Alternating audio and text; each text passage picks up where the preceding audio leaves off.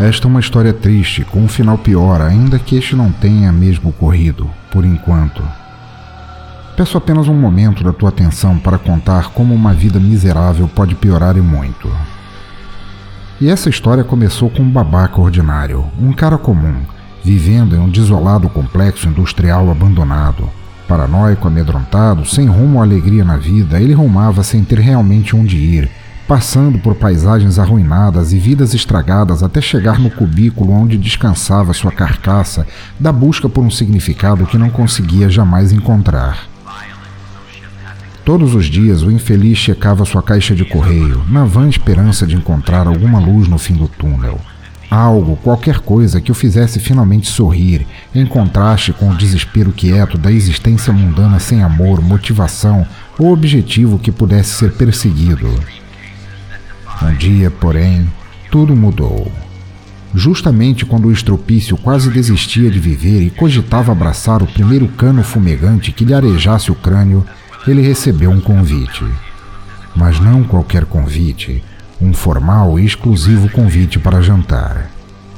Não podendo acreditar que algo mudaria em seu dia a dia estagnado, ele se arrumou o melhor que pôde e foi de peito aberto à estranha convocação que recebera pelo correio.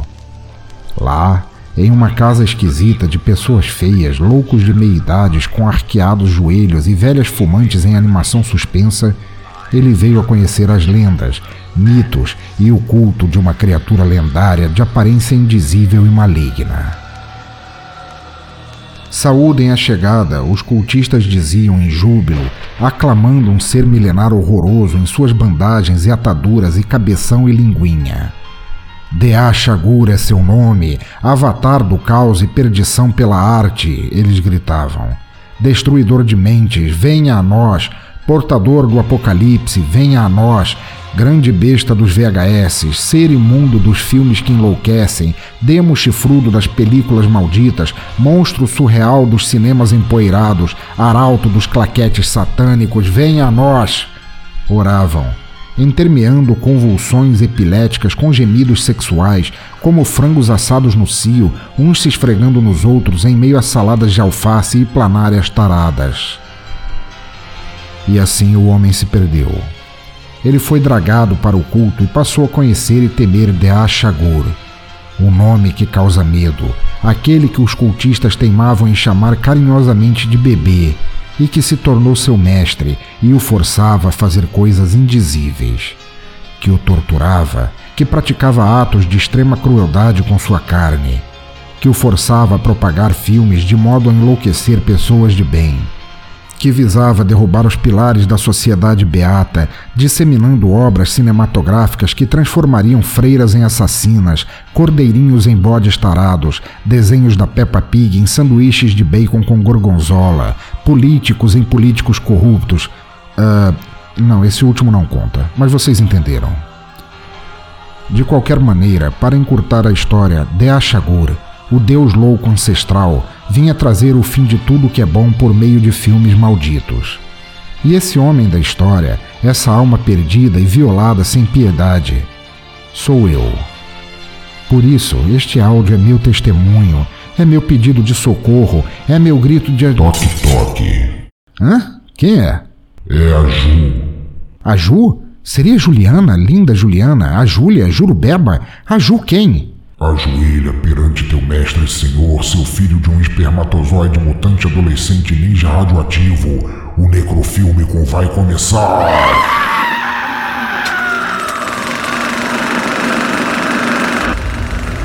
Começa agora Necrofilmicon.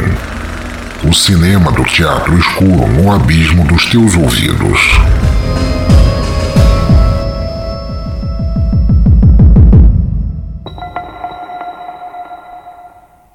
Bem, seu subproduto da Globo Filmes, seu arremedo de Rob Schneider está pronto para começar? Eu soube que o último episódio foi um sucesso. Alguns apoiadores do PSDB tentaram até se matar com colheres de chá depois de ouvi-lo. Oi, mestre, tudo bom? Pena que eles não conseguiram, né? Hehe.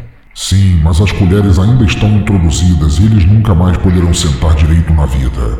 Já me deixou feliz. Foi um bom início, verme imprestável. Agora temos que aumentar o nível da loucura. Eu quero um novo episódio muito pior. Coisa de fazer o Temer assistir o sol nascer e virar estrume em pó. Ah, é, legal. É, posso sugerir um, mestre? Eu andei assistindo algumas séries da Marvel e. Cala a boca antes que eu me irrite e te tranque num quarto com Elizabeth Bathory e um canudinho decorado do McLanche feliz. Quem escolhe as coisas aqui sou eu, insolente. Você só obedece, coisa gorda, careca, imprestável. Vai passar os recados agora e ser açoitado enquanto isso por causa da insolência.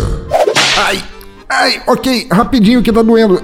Aí vamos lá, deixem seus comentários nas redes sociais. É ai, Pensador Louco no Twitter, Teatro Escuro do Pensador Louco no Facebook. Ai, Sinal de Mais Pensador Louco no Google Plus e o e-mail é pensadorlouco@gmail.com. Hum, assinem nosso feed em feeds.feedburner.com plcast. Ui, ou achem o link que tá aí no post. Ai, tá, tem QR Code para facilitar. Ufa. Ui, ui, ai. Façam parte de nosso grupo no Telegram. Venham comungar com o mestre maligno de Achagur, eu, seu humilde servo e todos os outros doidos do Teatro Escuro em telegram.me barra Pensadores Loucos, que o grupo tá crescendo igual tumor na Constituição Brasileira. Ai, e vale muito a pena. Para que tá doendo, mestre. Ai, continuando. Compre nossas canecas oficiais. A do Necrofilme ainda não existe, mas ela tá quase vindo, eu juro. Mas a do Som no Caixão e das leituras são o ó do Borogodó. As canecas são feitas pela Uai, os links estão lá, mas a Uai também faz canecas ultra fora da Marvel, DC, tudo, Jovens Titãs, tem um monte de coisa, algumas inclusive desenhadas por essa besta que vos fala e vale muito a pena comprar. Os links estão no post. Arg! Ajude o Teatro Escuro a continuar fazendo doações mensais ou únicas pelo Padrinho ou pelo PagSeguro, que isso é imprescindível para continuarem surgindo novidades, como este podcast mesmo, que muita gente vivia pedindo e agora finalmente saiu. Ui! Faça como os maravilhosos padrinhos Rogério Bittencourt, Carlos Caos Gouveia, do podcast Macaco Urbano, William Vulto, do Observador Quântico, Tiago Trabuco, do NPcast, William Floyd, do Ultra Combo Cast, Flávia Cecílio Dyer, Diego Melo, Renato Petilli, Diego Fávero, José Paulo Neto, Julian Catino, Anderson Negão, lá do Chorume, Diego Bob, do podcast Galera do Hall, Matheus Mantuan, do Curva de Rio e Garcia Renato, do Lado Escuro e Melhor Frequentado da Lua. Ah! Todos eles ajudam meu trampo aqui a continuar e minha alma será sempre deles, depois que der Chagur terminar de passá-la no ralador enferrujado. Faça doações de um real, eu repito, um real para cima e você me ajuda muito. Dependendo da doação, quantidade ou valor, você ainda ganha brindes como adesivos, canecas, participações, ouvir os episódios antes do público civil e muito mais. Participem e ajudem, pelo amor de Deus, acabem com essa tortura. Ai! Um real para cima pode não pesar nada no orçamento de vocês, mas me ajuda pra cacete a seguir adiante. E, e a comprar esparadrapo pro meu cu, que eu não aguento mais chicotada. Ai, caralho, lá se vai meu lombo. Ai, eu tô parecendo uma pururuca rachada. Calma, mestre, pega leve. Infinity Tour, Infinity Tour, uma nova forma de se ver, praticar e celebrar turismo. Sabem o que é? Pois saibam que quem não se desafia fica só na sua zona de conforto, seu lar, fica ali perdido na mesmice como eu, só esperando um deus demônio cósmico vir te lanhar o couro a chicotada. Saia do sedentarismo agora. Já vá curtir a vida pela Infinity Tour. Se você é um pensador louco, um espírito livre, um ser indomável, então você precisa conhecer a Infinity. Turismo para quem é doido bastante para sair por aí e ver o mundo que vale a pena conhecer. Os caras têm uma vasta programação, desde passeios de três horas até um feriado inteiro. Ai! Tudo para te tirar da lenga-lenga. Precisa de agito? Mudar de ares, experiência gastronômica, turismo corporativo? Tá esperando o quê? Acesse agora mesmo right já www.infinity.tour.br e veja todas as formas perfeitas de te chutar do slow motion antes que você vire um champignon. Assim, aproveite também e agradeça na página deles no Facebook o patrocínio desta loucura, que eles ajudam muito aqui o Teatro Escuro a continuar. Digam que conheceram a Infinity pelo Teatro Escuro do Pensador Louco, que vai ajudar a diminuir ai, a dor das chicotadas. Ai, ai, quase acabando, calma, senhor. Final de semana que vem, ouvintes, dia 9 de setembro, acontecerá o Encontro Ouvintes Capivaras, reunindo podcasters e ouvintes em Curitiba, no Paraná. Eu, infelizmente, não poderei comparecer, porque, como vocês estão ouvindo, eu estarei brincando de Lego, refazendo minha coluna vertebral. Ai! enquanto Der Chagur termina de carcala no chicote, mas acreditem que estarei lá em espírito. Digo isso provavelmente porque não sobrará nada no meu corpo depois de hoje. Pintem lá, vai ter participação do pessoal do Curva de Rio, do Fermata, do NPcast, Observador Quântico, Bloco 1, e vocês não sabem o que estão perdendo. Ui! O banner do evento está no post, corram para saber mais. Só mais um, rapidinho, rapidinho. Este é um recado chamado para todo mundo ficar ligado na campanha Leia Novos BR, aliás, hashtag Leia Novos BR, criada por Domênica Mendes, do Leitor Cabuloso, e o Baço, do Covil de Livros. A campanha tem a meta de apresentar escritores nacionais. Ui, ai! fora do mainstream para o grande público. Ouçam o recado da grande Clara Madrigano e se liguem no vídeo que estará listado no post deste episódio e nos próximos deste mês, de todos os próximos podcasts que saírem. Participem, por favor. Olá, eu sou a Clara Madrigano, dona da editora Dan Blanche, e quero avisar que em setembro vai rolar a Leia Novos BR, uma campanha do Covil Geek e do Leitor Cabuloso para incentivar a leitura de novas escritoras e novos escritores nacionais. Dezenas de podcasters se juntaram para indicar livros de autores e autores em início de carreira, com direito a sorteio de livros e brindes durante todo o mês de setembro, e até uma galera do YouTube junto. Então acompanhe nas redes sociais a hashtag LeiaNovosBR para conhecer novos livros e participar dos sorteios. Ai, ai, ui, pronto, acabei, acabei. Pode parar de me rasgar toda agora, sua vilanência. Parar? Eu mal comecei. Nem te contei ainda sobre qual filho falaremos neste episódio. Ai, Ui, minhas costas. Mas o que poderia causar mais loucura, insanidade e vontade de correr para baixo da saia da mamãe do que ser espancado igual uma pinhata no encontro do vigilante do peso, senhor? Quero que você arranje vítimas para falar de Eraserhead. Não, não, senhor, por favor, não, eu imploro. Isso acabará com o mundo como nós o conhecemos. Dizem que esse filme fez a Dercy lavar as pregas com água benta. Falam que Gerald Thomas resolveu escrever sua primeira peça de teatro por causa dele. Isso mesmo, sua planária punheteira. O primeiro episódio foi só um teste, agora eu quero realmente trazer o horror à mente de todos. Deixar o mundo no caos completo. Causar um curto-circuito em todos os neurônios. Ai, mestre, sabe quando o senhor fala assim, dá até um negócio em mim? E você me bajulando assim dá vontade de vomitar. Anda logo com isso, já tem alguma vítima em mente? É, sim, senhor. Na verdade, eu tenho dois padrinhos esperando ali no quarto do lado. Eles mal sabem o que os espera. isso é tua risada maligna? É ridícula. Parece o pulo do Fred Krueger querendo dar pro Louro José. Porra, eu não posso nem me divertir, eu só trabalho nessa porra. Tô cansado pra caralho, dou o cu aqui todo dia. Anda! Tá, tá, tá.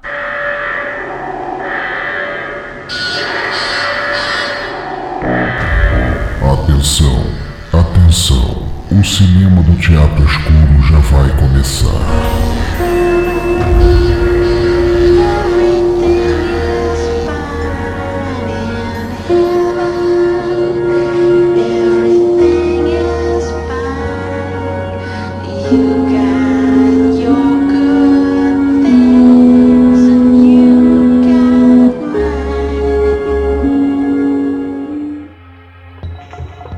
Muito bem, boa noite, bom dia para quem quiser, quem estiver ouvindo. Estamos começando o segundo episódio do Necrofilme com filmes para virar a tua cabeça, filmes para trazerem o apocalipse. E para fazer esse episódio de hoje, nós temos aqui dois dos grandes apoiadores do Teatro Escuro do Pensador Louco, o senhor William Vulto, que já esteve aqui no episódio 1. Boa noite, Vulto. Hoje eu tô pra, mais para não entendedor do cinema. E do outro lado eu tenho aqui Juliano Catino, nosso cineasta da Argentina. Como é que você tá, cara? Fala aí. Muito bem, pensador. E olha, no seu nada é perfeito. Verdade, verdade. Nada é perfeito. Então, sem mais delongas, nós vamos fazer, eu já falei ali na abertura, nós vamos fazer a evisceração, a autópsia do filme Eraserhead, primeiro filme do diretor David Lynch, um dos filmes mais drogados de todos os tempos. E para começar, eu gostaria, Julian, se, se você não se incomodar, faz a sinopse, o mais próximo que der para fazer da sinopse desse filme, uma sinopse Cara, curta de Eraserhead pra gente aí. Nossa senhora, pensadora, eu amo demais seu trabalho, por isso que eu tentei fazer uma sinopse disso. Pelo amor de Deus. Vamos lá, então, o meu, o meu trocadilho era porque eu vi que Razorhead em Portugal se chama No Seu Tudo é Perfeito. Olha eu só. não sei esses nomes da onde esses caras pegam, tá? Isso é, é a tradução da, da, é, da música. É um trecho da, da, música. Da, da... da música. Sim, sim. É, é, tem, tem, uma referência, mas assim, tem 425 referências, né? Por que pegaram essa? Pelo amor de Deus. Olha, podia ter sido pior, né? No, quando eles fizeram a tradução do título de Psicose em Portugal, parece que o nome do filme ficou O Assassino que era mãe. Já entrega o filme. Né? Não, ou poderia, nesse caso poderia ser, né? O vermezinho do barulho, mas ok. o vermezinho do barulho era. É, ia ser... Isso. Genial, genial. Saudade da Norma Bates. Oh, mulher boa, pena que ela não quer mais nada comigo. muito ligada com o filho. Então, Julian, fala aí pra gente qual é, se você conseguir, né, tendo visto o, o filme que é, qual a sinopse de Eraserhead, assim, pra pessoa que nunca assistiu, a pessoa que tá pegando ele para ver agora, qual sinopse você daria sobre o filme? A sinopse é uma série de é, as, é, o encontro do Henry Spencer, que é o protagonista, é, onde ele é, precisa fazer uma, uma visita à sua namorada e sabe que tem um, um filho em, é, nascido de quatro meses que ele vai cuidar. é uma boa forma de resumir. O pior é que eu encontrei uma sinopse um pouco mais reduzida do que isso. E falei, não, não, não é possível. Cara, mais reduzida é, do que isso, só se você pegasse e fosse assim, Henry Spencer é muito louco, cara. É um cara, é um cara ferrado. Você assiste o filme e se mate depois. Henry Spencer tem um cabelão massa. Harry Spencer tem o cabelo da Dilma. Pronto.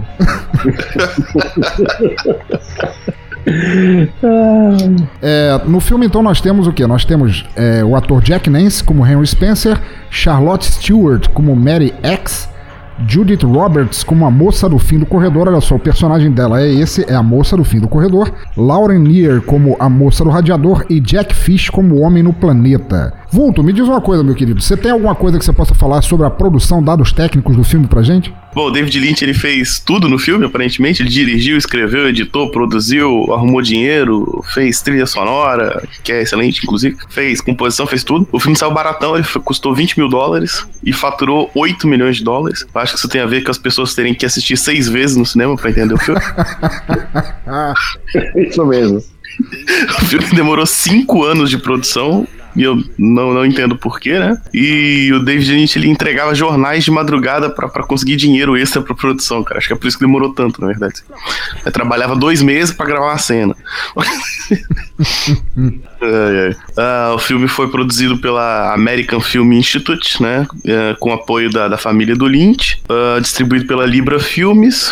Uh, e Bom, e é todo improvisado, né? Assim, tem, tem várias coisinhas vários detalhezinhos interessantes de como foi feita a trilha sonora e tal.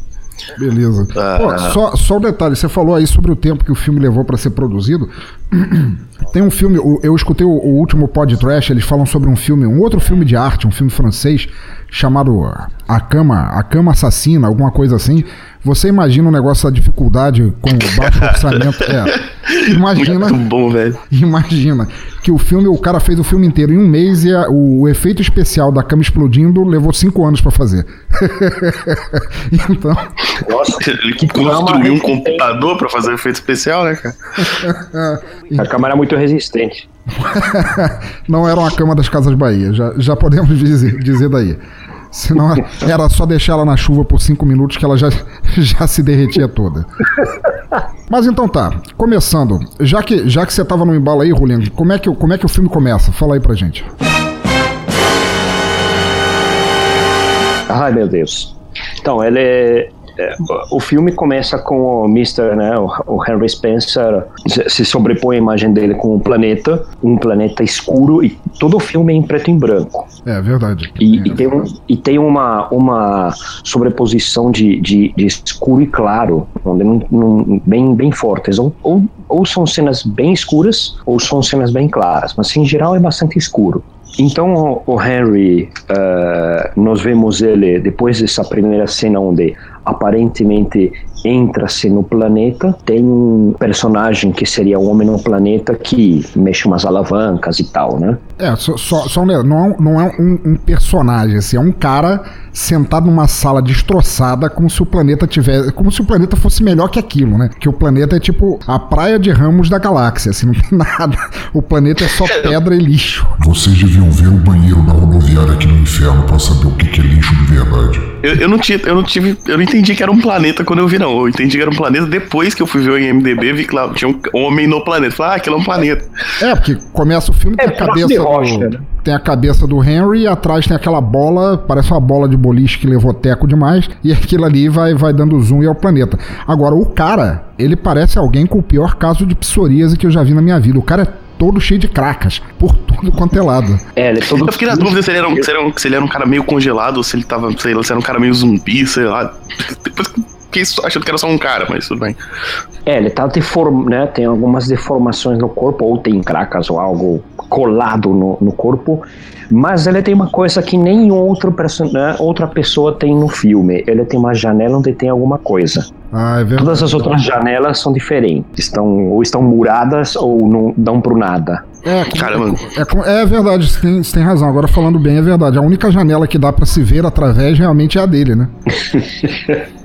e ele olha para um planeta que a gente acha que é um, uma bola de boliche que quebrou, né? uma bola de boliche quebrada do jogo de boliche do Lynch e falou: Ah, achei meu planeta. Parece o, o, resultado daquele, daquele primo nojento que ficava tirando bolinha de meleca assim e fazendo, juntando para fazer ficar grande. Era aquilo, o cara mora ali. Nossa, é algo assim. E o, a, a, cara do Henry Spencer também é importante na cena inicial, né? Que ele abre a boca simulando um grito ou algo parecido e sai um bicho que vai ser outro, né? Ele vai aparecer em várias sequências, não sei se chamar de personagem, né? Mas esse bicho que seria, para dizer assim, em todas as cenas ele vai ser um, um verme com uma cabeça proeminente, né? É como um, é, um espermatozoide alienígena, né? mutante, alguma coisa assim. Isso. É, ele lembra espermatozoide. Ele, e as coisas também caem na água. Ele cai na água e a cena basicamente começa. Vulto. Mas sempre vai aparecer esse tipo de vermezinho aí. Então puxa daí, Vulto primeira cena fora. Porque você começa a assistir o filme, você já vê aquilo pela frente, você já, já sabe que, que o filme vai ser, vai ser todo desse jeito. Da, daí parte para onde? Bom, depois tem uma cena do, do, do, nosso amigo Henry andando né, pela cidade. A cidade parece meio deserta, tem uns, uns montes de terra, tudo meio sujo. E aí ele chega na, na casa dele, né, no apartamento dele ali. Ele verifica se tem um, um se tem alguma coisa ali no, no, na recepção, né? Que é tipo aquelas caixinhas de correio, né? Uhum. E não tem nada, ele sobe ali e tal. E aí ele. Ah, tá, ele passa pela, pela menina do fim do corredor, que é, que é, que é gatinha pra caramba, inclusive. Muito. E aí ela avisa que, que alguém ligou para ele dizendo que, que ele deveria jantar com os pais dessa menina, né? Uma, uma, uma, moça. Eu não lembro se ele já fala o nome aí. Ela já fala, né? Porque é Mary. É, Mary. É, acho que ela fala uma, uma tal de Mary ligou aí, algo assim. Tá te convidando é, pra jantar, ele... alguma coisa assim. É, com, com os pais dela, né? Aí ele fica meio Isso. constrangido assim e tal. Fica ali sentado pensando na vida, pensando, caralho, fudeu, né?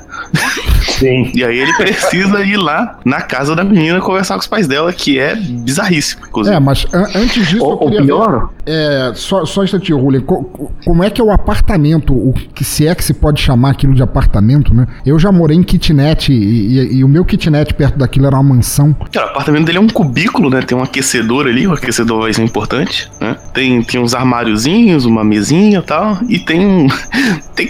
Cara, tem uma porra de um bolo de terra com uma planta no meio do apartamento. Uma cara. planta morta fincada assim em cima, né?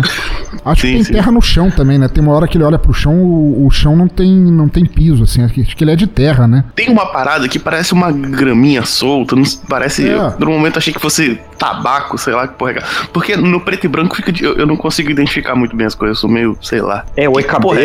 É, é, pode ser também. Fica bem difícil, mas é, é vamos dizer, vamos, vamos chegar num, num, num consenso que era um chão texturizado.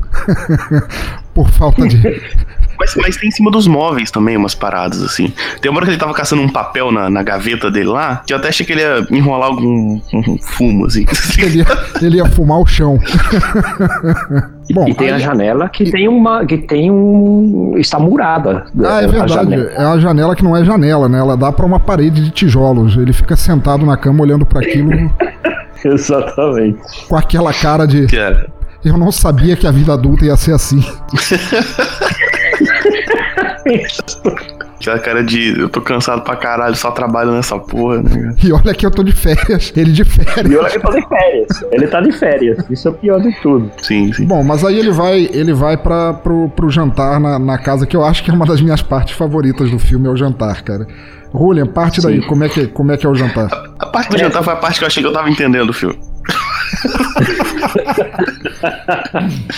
É, só, só um detalhe no quarto que tem uma coisa interessante que ele pega do, do, do bolso, não lembro, mas ele pega a, a foto da, da Mary, apresentando a Mary, tá rasgada. Ah, é tipo, verdade. ele acabou de rasgar, tipo, a, tipo, acabei de quebrar meu coraçãozinho de melão e. Melão, melão, melão,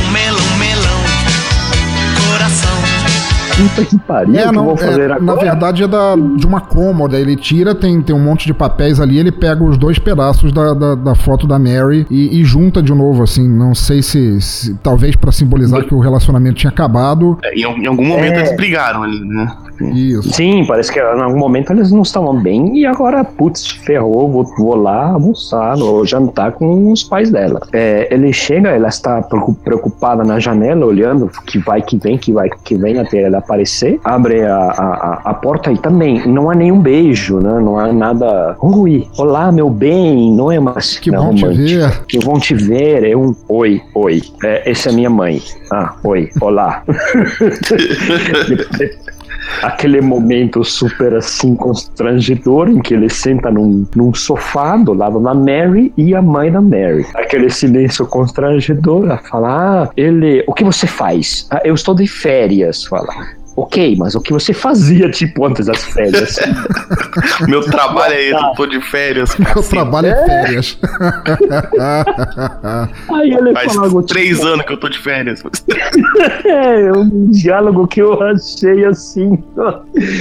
Aí ele, ele responde, não, trabalha numa, né, como seria uma, num impressor de, de, de papel, de gráfico. É, papel né? gráfico, alguma coisa uhum. assim. Tem... Da parte que a Mary começa a ter um ataque, alguma porra assim? Ah, Sim. Vários da família têm ataques durante essa sequência. Inclusive, foi a partir de quando eu vi Eraserhead pela primeira vez que eu consegui conseguir compreender a minha família como sendo normal. Porque até então eu achava que a minha família era estranha. Não, a Mira começa, tipo, as pessoas estão conversando normal, ela começa a ter um ataque. Ah, tal. Aí a, mãe vai e penteia o cabelo dela, ela fica de. O cabelo, ela fica bem, abre a porta pro pai, parece uma pessoa normal. Não, mas, mas peraí, te, teve um ponto que eu acho que é importantíssimo, que, que eu acho que faz parte até do simbolismo do filme, assim. Enquanto eles estão os três sentados no, no, sofá, aquele silêncio sepulcral, assim, em volta, o Henry olha pro chão e tem uma cadela quase sendo devorada por uma ninhada. O, o, os cachorros estão... 300 se... filhotes, né? Tem, uma penca de filhotes. Eu acho que é como ele se sentia ali, né? Ele tava, ele tava sendo preparado pro abate ali. Sim, é, porque a, a gente vê a cadela alimentando os filhotes, mas o, o a trilha sonora, que aliás é, é excelente. Maravilhosa. É, não descreve isso, descreve uma coisa bem mais nojenta, né? Parece que os ratos estão comendo ela, mas são os filhotes. É, parece, parece barulho de rato mesmo. Pois é, cara, ela tá sendo comida viva ali, cara. Ele tá vendo o destino dele ali naquele jantar. mais ou menos isso.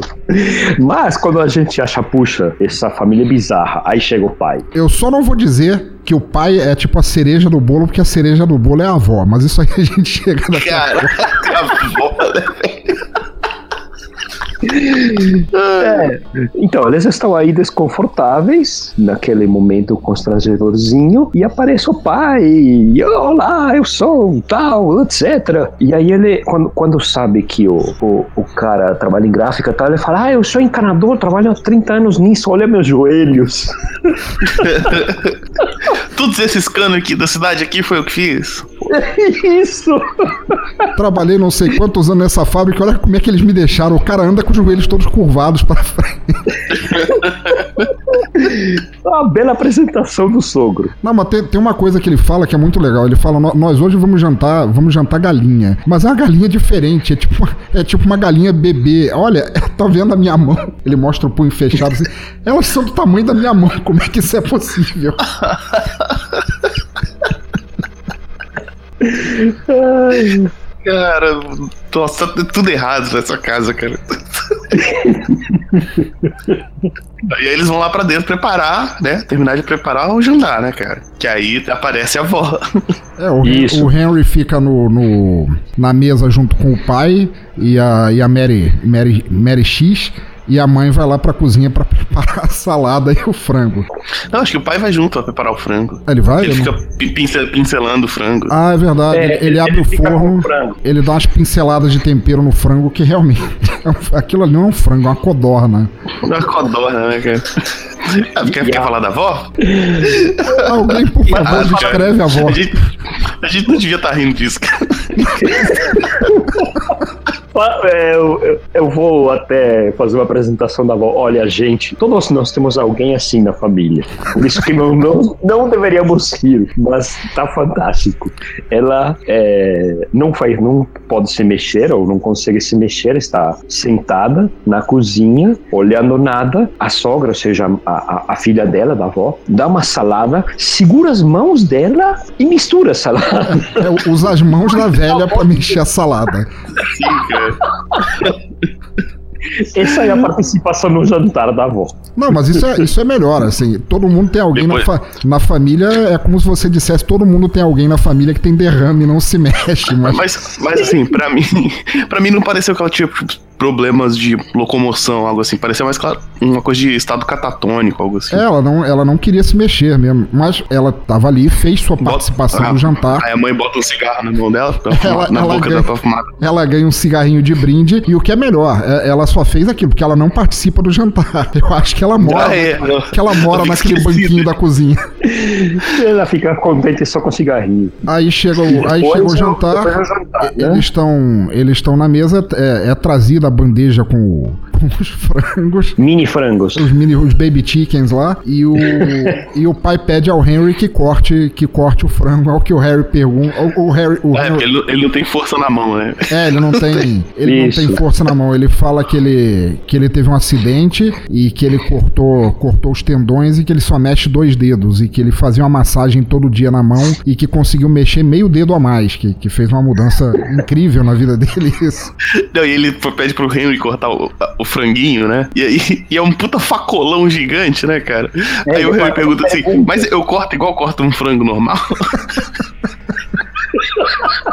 Ele pergunta, mas tem eu cortar o frango normalmente com essa faca? No... Sim, sim, com essa faca mesmo.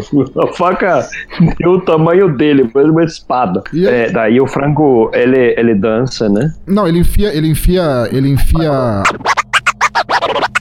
a faca no, no frango e, e, é um momento interessante porque o frango ele tá, tá colocado assim, ele é um, um mini frango assado, ele tá loca, colocado de pernas abertas, é uma coisa que eu achei bem interessante porque ele tá na posição em que as mulheres dão a luz, né? E Exato. Quando, e quando ele enfia o, o a faca, o, o frango sangra ketchup ou achocolatado, alguma coisa assim, porque o filme é preto e branco não dá pra ver direito, mas teoricamente seria sangue, né? É, teoricamente seria sangue e ele se mexe é, de uma forma que ou pode ser uma, uma posição sexual ou pode ser realmente um, um, como uma mulher dando a luz. É, pode Cara, ser, pode ser uma posição sexual, sim. Agora que você falou, ele fica com as perninhas assim pra cima, tipo na. Fica fazendo e... barulhinho. Esse barulho me abriu o apetite. Acho que eu vou até ali pedir a Ofélia que me prepare um franguinho desses. Exato. E, cara, e, e, e, o Fint ele manja de fazer um incômodo, assim, nos primeiros, sei lá, três segundos é engraçado. Depois ele, ele continua na mesma cena.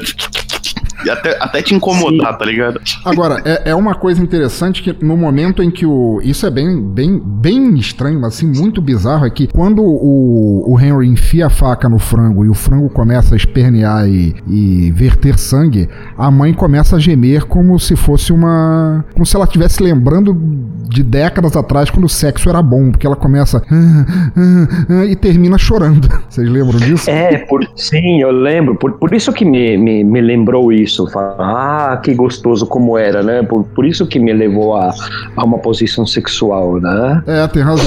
a um papai e mamãe. Do que, né? do que dar à luz, exatamente. Ela fica lembrando, ai, como era bom. Ai, quando ele não tinha joelho torto. ai, quando ele tinha joelhos normais.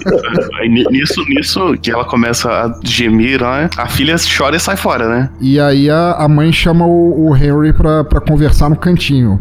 O que... Não, ela vai lá primeiro, ela vai atrás da filha, aí o pai fica com cara de bunda, fica paralisado ali também, né? Ele fica paralisado, sorrindo, sem piscar, olhando pra cara do Henry. Isso, sorriso amarelo. E aí... aí a mãe volta e chama, chama o Henry na chincha. Não, mas tem uma coisa, o, o pai pergunta pro Henry, e aí Henry, o que que você, o que que você sabe? Ele fala aquela, Henry, what do you know? E, e, o Henry fala, eu não sei muita coisa sobre nada, o que, o que praticamente descreve a audiência do filme. e nesse momento estamos todos justamente como falou Vulto, né? Achamos que entendemos.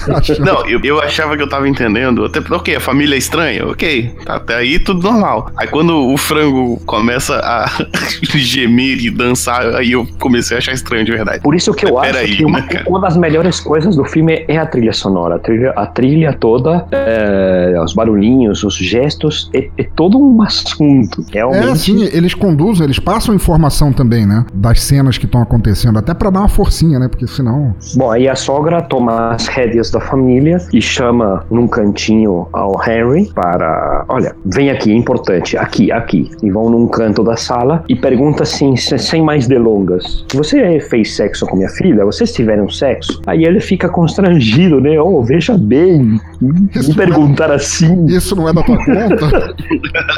é, não, não, acho que a senhora não tem nada a ver com isso. Tem a ver sim, você vai saber por quê, né? Ele é apertado de uma forma magistral pela senhora. Né? Não, ela se debruça, sim. ela se debruça em cima dele como se fosse uma vampira, né? Ela vai reto no pescoço dele. Ele fica. Exato. Ele, ele cola na parede e a mulher vai reto no pescoço. Eu falei, bom, o personagem principal vai morrer aí, a mulher vai comer ele aí mesmo. Vocês não sabem de nada. Uma vez essa mulher achou uma garrafa de catuaba e eu tenho as marcas na jugular até hoje. Delícia.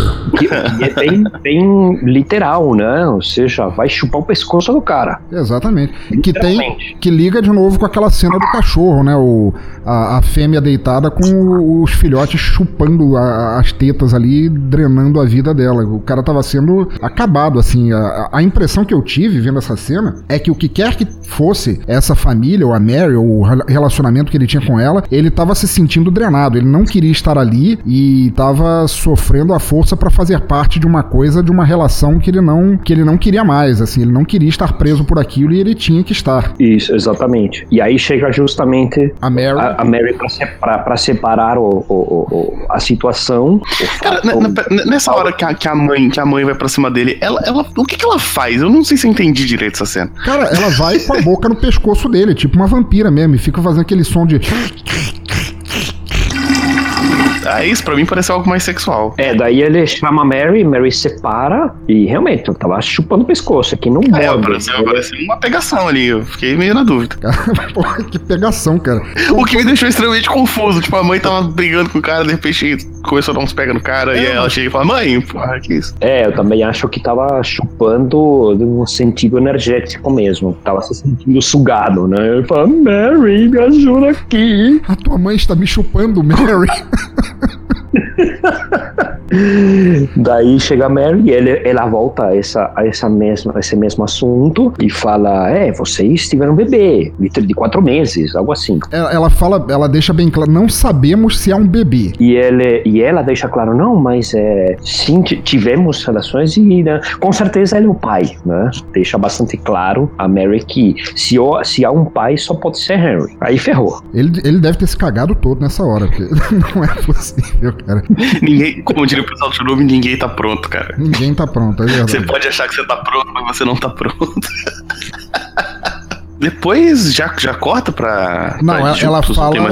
A mãe, a mãe deixa claro, ela dá um ultimato que a Mary vai viver com ele, né? Que Sim. ele tem que cuidar do filho. E aí já corta, é, né? E dá, essa é sua responsabilidade da dengue, etc. E já corta e já estão no quarto dele. Se eu não me engano, antes tem uma cena dele chegando, né? Que aí ele já aparece a caixinha do, do verminho. É, não, é verdade. Ele chega no prédio, a, a, a, a primeiro aparece a Mary no quarto, a, tentando alimentar o bebê. Aquela coisinha fofa. tem que parar pra falar do bebê. Porra, por favor, é. vamos discutir o bebê. Então, é por isso que a trilha é boa. Nós sabemos que é um bebê porque ele chora como um bebê. O resto não é um bebê, gente. Não é. Cara, o bebê é um João bobo misturado com Alien, cara. É, Porque é. ele, ele, ele tem uma parte ali redondinha ali e a cabecinha só saindo, né? É, eu tenho certeza de que esse bebê foi o começo do Alien, cara, porque não é possível. É possível sim, pode ser, pode ser sim que o bebê ele tem a, a, forma de uma mão que vestiu uma meia e se dobrou assim para fazer a cabeça. Não é? A cabeça é uma é como se fosse uma mão dentro de uma meia. Ele tem aquele formato dobrado com uma boca. Ele tem olhos de pássaro. Os olhos são praticamente nas laterais da cabeça. Uma boca pequena. O corpo é como se fosse um saco de farinha enrolado em bandagem. Sim. Vocês lembram do, do Notícias Populares que ficava falando do bebê demônio? Não era esse não, né? Você tá falando de outro então, bebê não. demônio eu tava, eu tava vendo, então eu tava vendo o filme e, e, o termo bebê demônio vinha na minha cabeça o tempo todo. Não vi qual é. Qual é? Apesar é... de ser uma coisa mais alien do que demônio, mas o termo ficava vindo na minha cabeça. Assim. É, ela é, mas ela tem uma linguinha, né? O do alien, ela tem mais dentinhos. Dent, no caso do, do, desse aqui, ela tem uma linguinha e não consegue comer. Tudo que a coitada Mary tenta dar de comer, ele cospe, né? E chora. Lembra um pássaro mesmo, né? Aquela boquinha mais fina e aquela linguinha escura, assim. E ele está envolto numa numas ataduras. É como se não tivesse completado o crescimento do, do resto do corpo. Então ele está tudo atadinho. Então não tem pernas, não tem braços. É uma cabeça nojenta de semi-alien sem dentes. Aquela coisa gostosa. eu, vou, eu, vou, eu vou falar real pra vocês que a, a linguinha eu achei bonitinha, mas só a linguinha. Vocês são preconceituosos. Nem vou mostrar a foto do meu sobrinho Damien, que é tudo isso aí mais os chifres. Não é? E a linguinha cospe tudo. Aí ela tenta dar de comer, fica irritada porque ele não come, né? Nem, nem comer ele come direito e fica só choramingando. E eu, uma coisa interessante sobre que, que eu acho que tem bastante a ver com isso é que se vocês notarem, o formato da cabeça do bebê é exatamente o mesmo formato do espermatozoide que ele cospe pela boca na cena inicial do filme. Isso. São, são tem uma série de referências de um, um verme com às vezes é um verme é, longo com uma cabecinha que porque lembra um espermatozoide. Às vezes é um vermezinho pequeno como se fosse de uma mosca por exemplo. E o bebê que é meio lembra um verme que não tem nem, nem pernas nem braços. Bom mas ele é, nesse ponto aí ela está tentando sem sem sucesso alimentar o fofucho e o Henry chega na. passa pela portaria e vê que tem uma, tem uma encomendazinha para ele na, na caixa de correio, né? Isso, isso. Tá, tá, tem a caixinha, né? Com, com esse vermezinho pequenininho. Parece uma larva de mosca ou algo do tipo. Uma, uma lesminha, alguma coisa assim, uma planáriazinha. Não, planária tem. é cabeçuda. Aliás, o bebê parece uma planária, só que a cabeça da planária é mais triangular, mas. ele vai para casa e ele não mostra o, a encomenda, o vermezinho que ele comprou do AliExpress, ele não, ele não mostra pra Mary. Ele guarda na. Ele guarda num altarzinho, tipo um. É, como é que chama aquilo? É, não é um relicário, né? Um, aquele lugar onde se guarda santinhos e coisas que tem na parede. Qual é o nome daquele móvel? O nome disso é o nicho do teu rabo. Vai falar de santo aqui no necrofilme como pra quê, imbecil? Cara, não faço ideia. É, é, tipo um armáriozinho pequeno no alto, né? Assim, do tamanho de uma caixa de correio, mais ou menos, né? Que fica na parede, ele guarda ali e daí eles tentam dormir, né? Ah, uma coisa que eu esqueci de comentar da outra Opa. vez, que a gente tá falando do apartamento dele. Como venta nesse apartamento, hein? Porra, venta o tempo todo, cara. Pra um lugar que não tem janela, que a janela é tapada com tijolos. janela tapada com tijolos, né? Venta que é uma beleza. É verdade. Eles estão. Vão tentar dormir. Eles já aparecem na cama e cada um virado para um lado e o, o Henry com aquele, com aquele olhar de predador, ele tenta colocar a mão no ombro da Mary e leva um xixi. eu tô cansado, caralho, desgraçado. Essa porra não para de chorar, cara.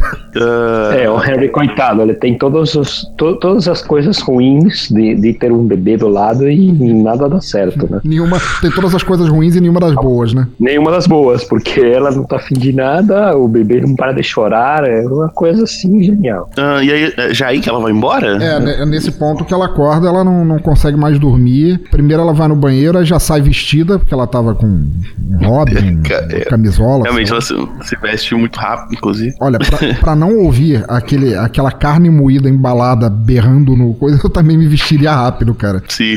Ela falou, ó, quero dormir. Vou embora daqui, foda-se. O engraçado também é que quando ela, ela tira uma, uma, uma mala debaixo, debaixo da, da, cama, cama mas, Isso. Mas o jeito que ela tira é o mesmo, né? o mesmo, o mesmo que você faria numa noite linda de prazer com a sua beldade ou amada, etc., na cama, se mexendo. Ela faz esse mesmo movimento tirando a mala para sair, para ir embora. É, é uma novo, antítese, a ligação né? com a ligação, é uma antítese com, com o sexo, exatamente. Assim como é, eu, a mãe dela fez. Ela baixa ali e começa, né, puxando a cama ali.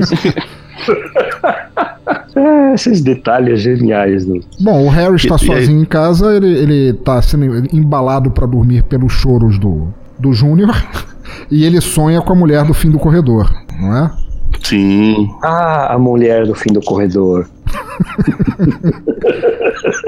que eu acho até que, que é aí que fecha para mim o, o, o, tema desse filme é justamente os três assim ele tá preso ele tá preso num relacionamento que ele não queria sonhando com a mulher do fim do corredor, que é o que ele realmente queria. Ele não queria estar com a Mary, ele não queria o bebê, ele queria estar ali.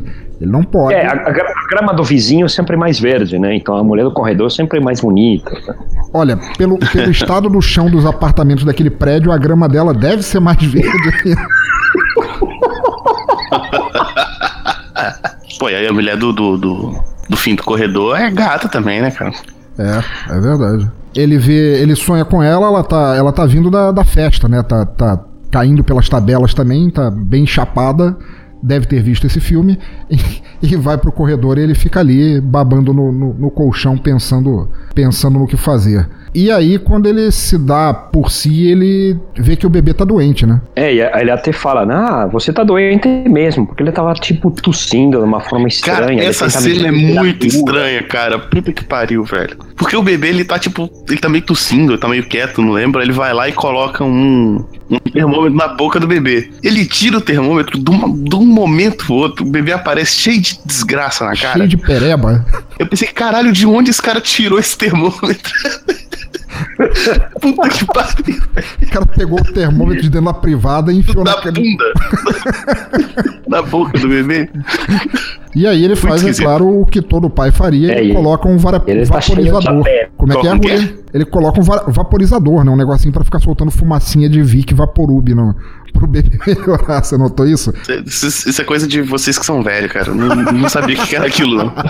É, aquilo ali é um vaporizador. Você coloca é, do lado da criança que tá com tosse ou alguma coisa assim, pra ela ficar respirando aquele arzinho de Vic Vaporub pra, pra melhorar o, o pulmão, assim. Hoje em dia acho que não existe uhum. mais, mas no, nos anos 70, assim, existia. É, o que tem cara, agora, hoje, hoje em dia, os moleques já, é, os moleques já compram o bagulho de fazer nebulização já. Isso. E... Bom, mas aí ele pensa, olha só, é, essa parte é importante. Ele, ele, ele vai checar o verme que ele tinha guardado. O verme ainda tá lá. A, a lacraia que ele recebeu pelo correio. E aí ele pensa na caixa do correio de novo. Eu acho, aí é, aí é que tá, a minha teoria. Esse verme, para mim, é o flerte, assim, é, é, a libido dele. Cada vez que ele, que ele passa na caixa do correio, que ele pega um verme daquele, é uma chance que ele tem de se libertar, de fazer sexo com outra pessoa, de fazer sexo. Porque ele tem a cara de virgem do cacete. E o bebê de, é a prova disso. De distribuir seus vermezinhos, é isso? Isso, exatamente. Sim. Então, é novamente o sexo visto não pelo prazer do sexo e tal, e sim pelas suas consequências nojentas, é isso? Isso.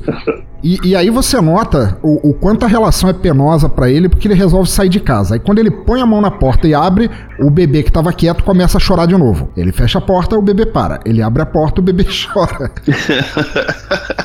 Sim, cara.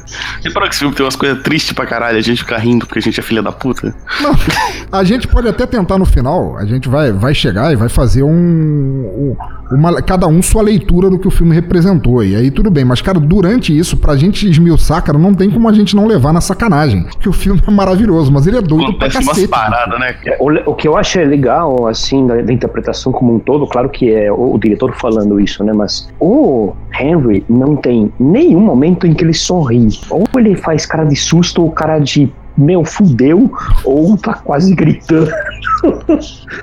Se ele não fala, ai, que momento, né? Tem, tem, um momento, acho que no final, mas é, a gente já, já chega lá. Mas o resto, né, os olhares para aquele coitadinho de projeto de alien que eu inventei, é, são todos olhares assim, de espanto, medo.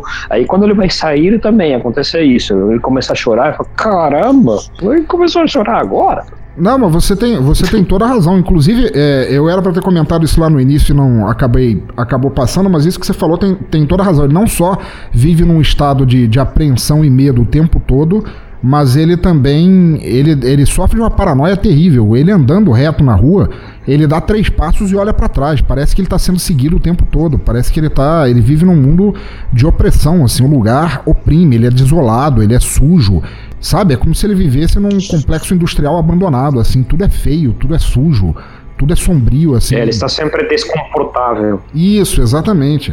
E é, é nesse momento que aparece a, a, a é. mulher lá no, no, aquecedor? É a primeira vez que acontece, porque o bebê fica nessa, ele fica tentando sair, o bebê fica chamando ele de, de volta, chorando, ele vê o bebê tá piorando cada vez mais, e aí ele senta com aquela cara de desolado na cama, olha pro radiador que é o aquecedor do quarto, que os americanos aqui não é comum no Brasil, não, não justificaria, mas os norte-americanos usam bastante o, o, radiador que esquenta a casa e ele, ele olha lá para dentro e ele vê um teatro. Por mais estranho que possa parecer, mas tem um teatrinho, um palco de teatro dentro do radiador. Para mim você não definiu nada, seu Zé Ruela. Num lugar quente feito inferno e apinhado de teatros de gosto duvidoso, para mim você definiu o Largo da Carioca. E é um palco onde essa mulher canta, dança, canta uma música também do, do céu, no céu é tudo lindo e tal, que é aquela cena que acho que os portugueses é o único que eles entenderam falam ah vamos pegar essa essa frase do céu que é tudo perfeito esse é o nome do filme pronto. E até aí né ele teve que ir lá conversar com os pais da garota teve um filho e a vida dele tá uma merda. Então assim toda bizarrice poderia ser tipo metáfora mas a história ainda tem uma linearidade assim. Quando aparece a menina no radiador aí fudeu. Aí fudeu de vez. aí eu não entendi mais nada. É porque a, a cena mais específica mais especificamente é assim é um, é um palco de teatro vazio tocando uma musiquinha, uma musiquinha circense a princípio, uma, uma musiquinha de Valdeville, assim. O, o, pra quem é ouvinte, pra quem é fã de Twin Peaks como eu, aquelas cortinas e aquele chão. Ai, Laura. São, os mesmos, são o mesmo cenário usado no, nos sonhos do, do personagem principal, do, do detetive do, do, do, detetive do FBI, o inspetor do FBI do Twin Peaks. Quando ele sonha, ele vai para um lugar que tem cortinas vermelhas e aquele chão. É claro, no, no Eraserhead o filme é preto e branco e não tem como, como ver a cor, mas é, é o mesmo padrão que tem ali, o chão é exatamente o mesmo. Começa a tocar essa musiquinha e chega uma jovem. Alguém, por favor, descreve a jovem para mim? A jovem, ela tem é, umas bochechas avantajadas, uns quadris avantajados e sorri o tempo todo. E tem um penteado anos 50 e uma, uma saia. Vestido clássico. de baile dos anos 50, assim, que o pessoal dançava na, na, nos bailes de jazz e tal. E... Só, pra, só pra clarificar, quando, quando, você, quando, você, quando ele diz é, bochechas avantajadas, é tipo um fofão. tipo um fofão. Um fofão piorado, assim. A mulher tem, sei. Não, ela consegue ser bonitinha, mesmo tendo bochecha do fofão. Tem, cara, ela tem um sorriso lindo, cara. Entre aquelas bochechas ali. Eu, eu não sei. Eu olhei para aquilo e as bochechas são tão porosas, elas são tão. Aquilo não parece pele. Quer dizer, não era pele. Pelo menos eu espero que não. Ou era a atriz mais estranha do mundo, mas aquilo não era pele. Eu não sei se aquilo tava ali representando ou testículos gigantes ou dois ovários, porque ela tem duas bolas coladas na, no lugar das bochechas, com aquele sorrisinho lindo no meio. E ela fica cantando e vai chovendo espermatozoides mutantes no chão do, do palco do teatro, né?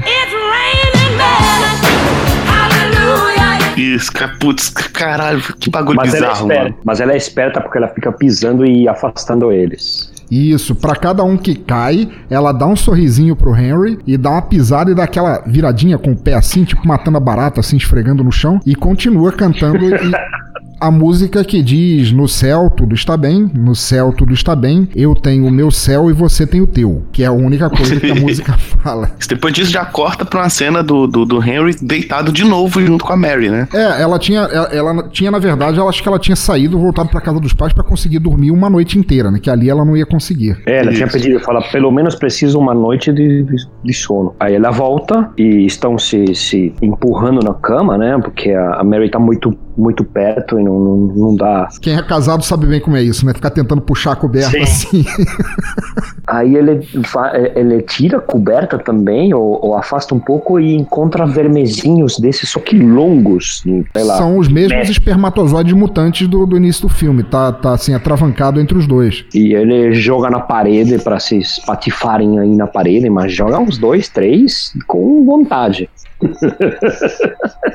Mas eles são poderosos. Parece espermatozoide de elefante, cara, pelo tamanho. São já espermatozoides pensantes e, e eles ficam também gritando, ou dá pra ouvir algum barulhinho também. E são três cenas que vem uma, uma no cu da outra, e você fica, caralho, que caceta tá acontecendo? Que é a cena da, da menina no teatro do radiador lá, do, do negócio. Depois essa cena da menina dormindo e os espermatozoides lá. Depois vem um, um stop motion da larvinha do demônio é, crescendo. Essa cena me perturbou, né? Porque ele, ele volta pro armáriozinho da parede, ele abre o envelope e vê o verme tá lá. Mas aí o verme começa a se mexer, ele sai do apartamento, por assim dizer, e ele abre a boca. Ele abre uma boca como se fosse um, um tubo, não um verme, assim. Ele abre uma boca de. Nesse sentido, dá pra. Parece uma planária mesmo, que tem a, a boca, é, é, é, todo, todo um lado dela é um, um, círculo como uma boca. Isso, importante é que ela fica, tipo, ela fica andando num lugar que parece um lugar de terra, né? Isso. Ela fica entrando e saindo de uns buracos. Acho que esse símbolo é importante. É, verdade. Mais uma vez, lembrando do sexo, né? Do, o lugar de terra, na verdade, era o chão do cara, né? Ele vive num, num terreiro, num descampado, num, num,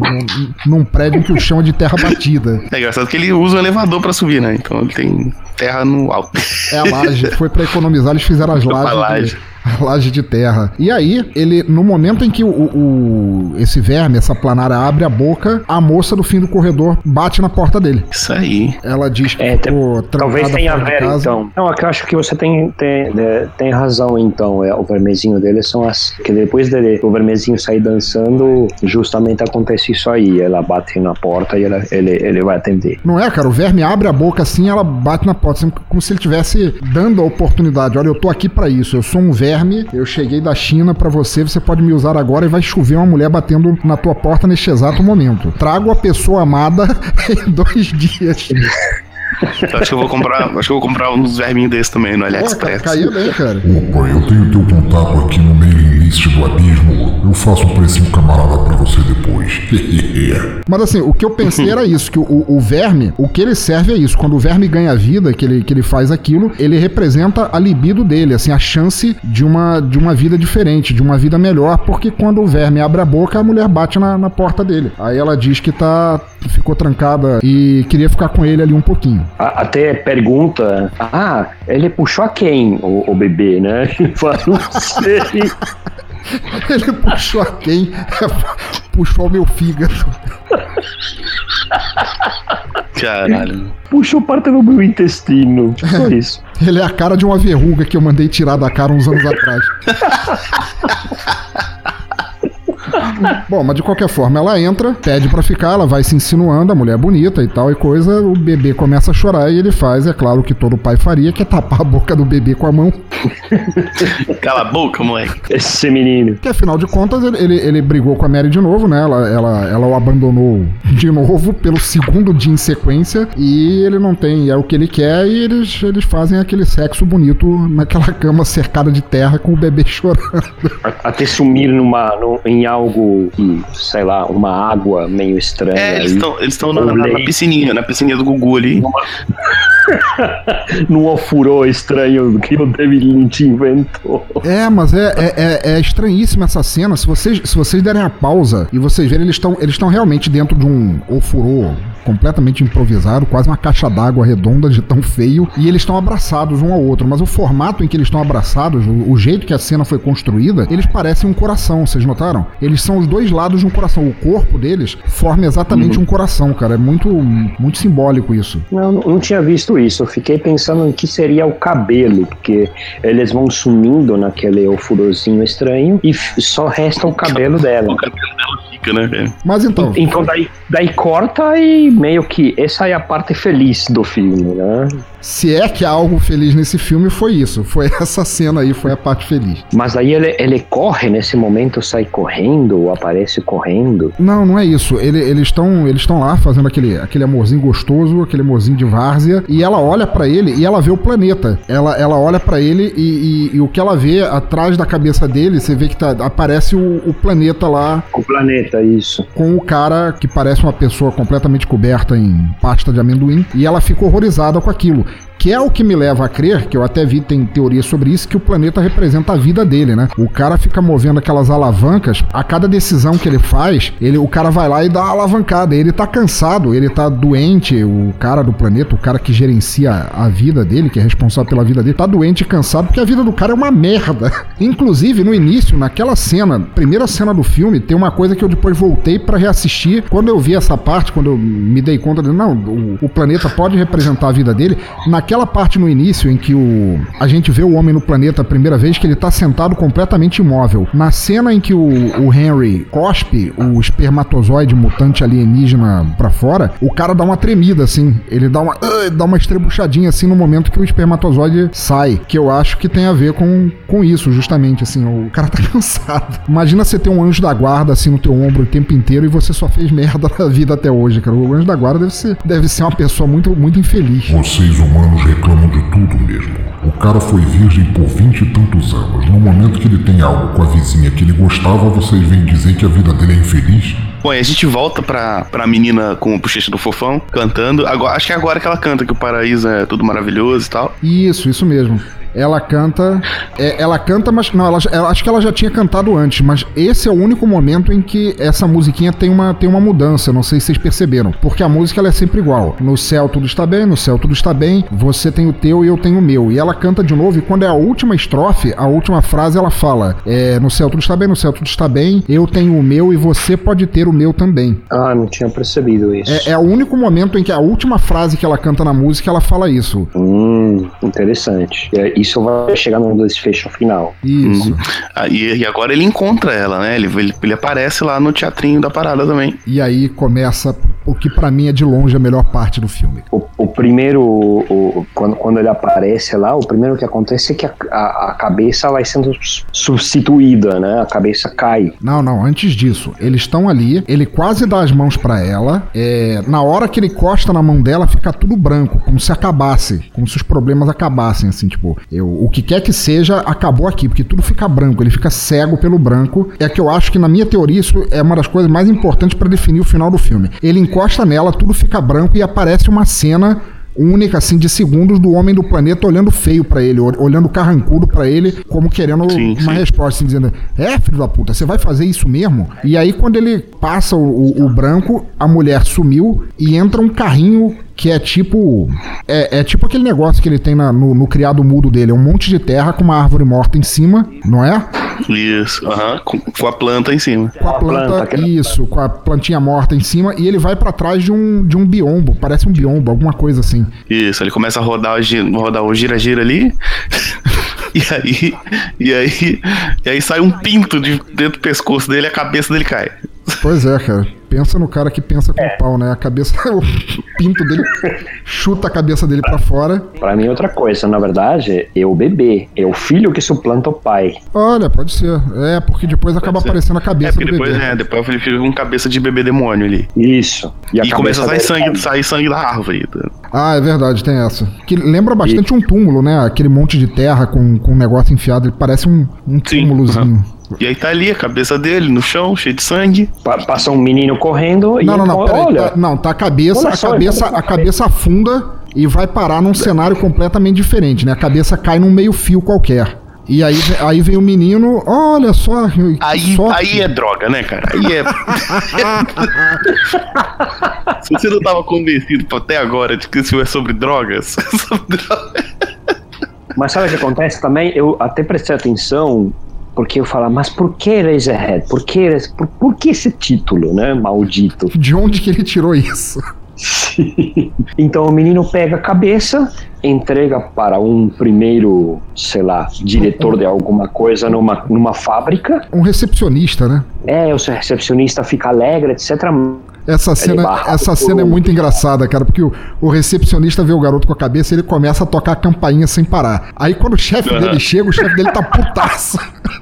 Chega putaço. Nossa, isso parece coisa do, do, do Chaplin, assim, tá ligado? Que, que o chefe ele balança o dedo assim sem fazer som, parece coisa de cinema mudo, de, de humor, assim, sabe? É muito bom, cara. ai, ai. E o outro, sei lá, capanga, cara de é, não, ele, chefão ele, de alguma coisa. Ele, ele, ele chega, aí, aí o chefe chega puto e o outro dá aquela olhadinha assim, tipo, chefe, olha ali, ele trouxe uma cabeça pra gente. Sim, o cara fala, opa, chega aí, chega aí, guri, chega, chega mais. Daí ele fica feliz, o capanga. Ah, chega aí, olha, traz a cabeça aqui. Aí entram na, numa suposta fábrica onde um outro trabalhador sentado operando uma máquina enfia um negócio na cabeça que a gente não entende pera, bem. Pera, o, o, cara, o cara ele não tá operando a máquina, ele tá ali fazendo porra nenhuma. Né? Fazendo nada. O trabalho dele é esperar cabeças.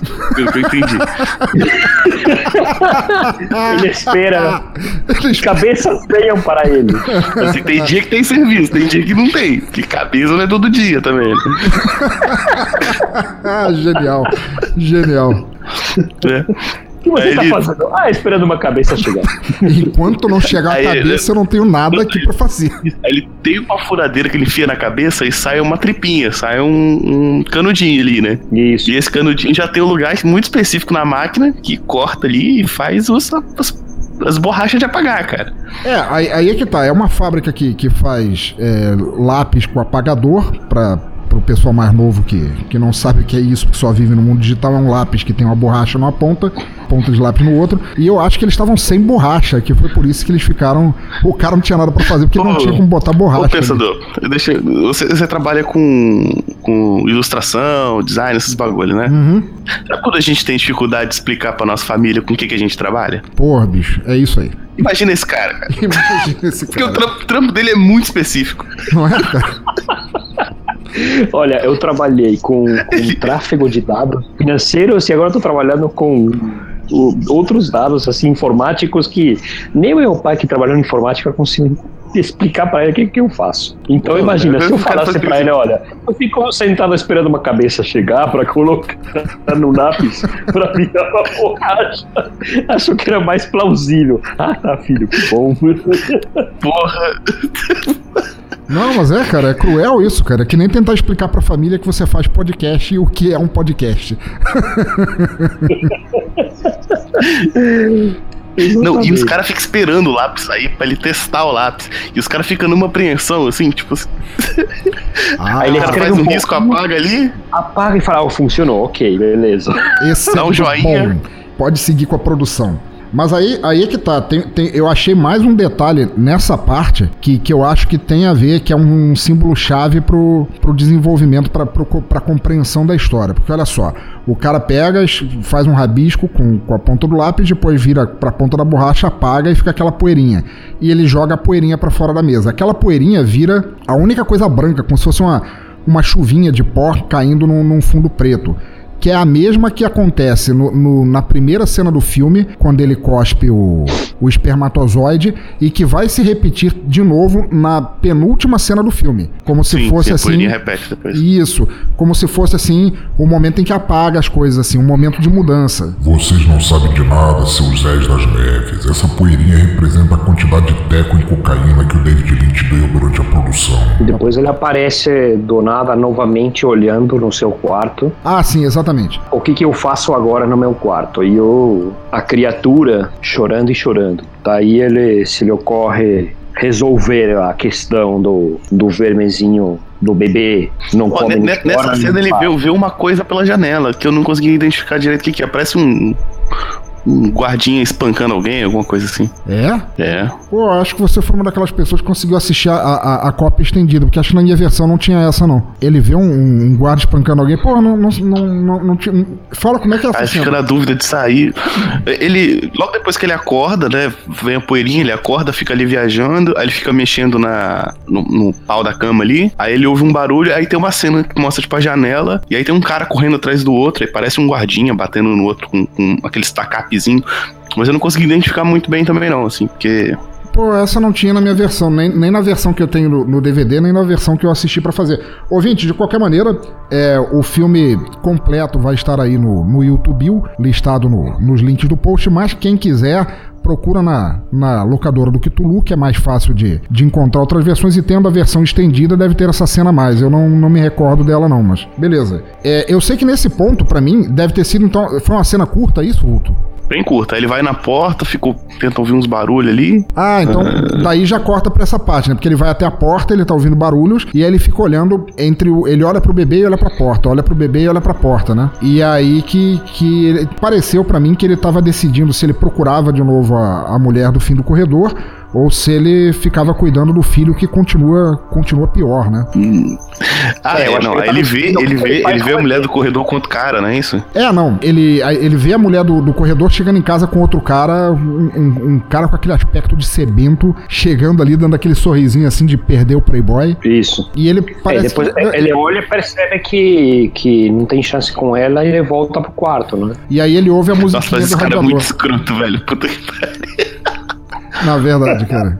E aí ele ouve a música do radiador de novo. Não, peraí, peraí. Não, eu tô, eu, eu tô olhando aqui as notas, foi, foi ao contrário. Ele tem essa cena, é que essa cena do, do, do, vulto que eu não, que não tinha na minha versão me, me destrambelhou. Ele, ele vai até a porta da mulher, ele bate na porta, ela não está, não tá em casa, ele volta pro apartamento e aí ele fica olhando pro bebê e começa a ouvir a, a música do, do, do, radiador chamando ele de novo. Aí ele ouve os passos e aí é que ele abre a porta e vê que a mulher tá com outro. É, é assim inclusive, que... ele fecha, inclusive ele fecha a porta e tenta olhar pela ferradura, pela olho da ferradura e não vê nada. Isso, exatamente. E é aí que eu acho que ele, que ele cai em depressão mesmo, que não, não, não apenas é. a, a Mary largou ele, largou ele com, com aquele bucho chorando em cima da mesa e a mulher do corredor, que foi a única chance. Vocês ficaram com a impressão de que o bebê tava rindo da cara dele?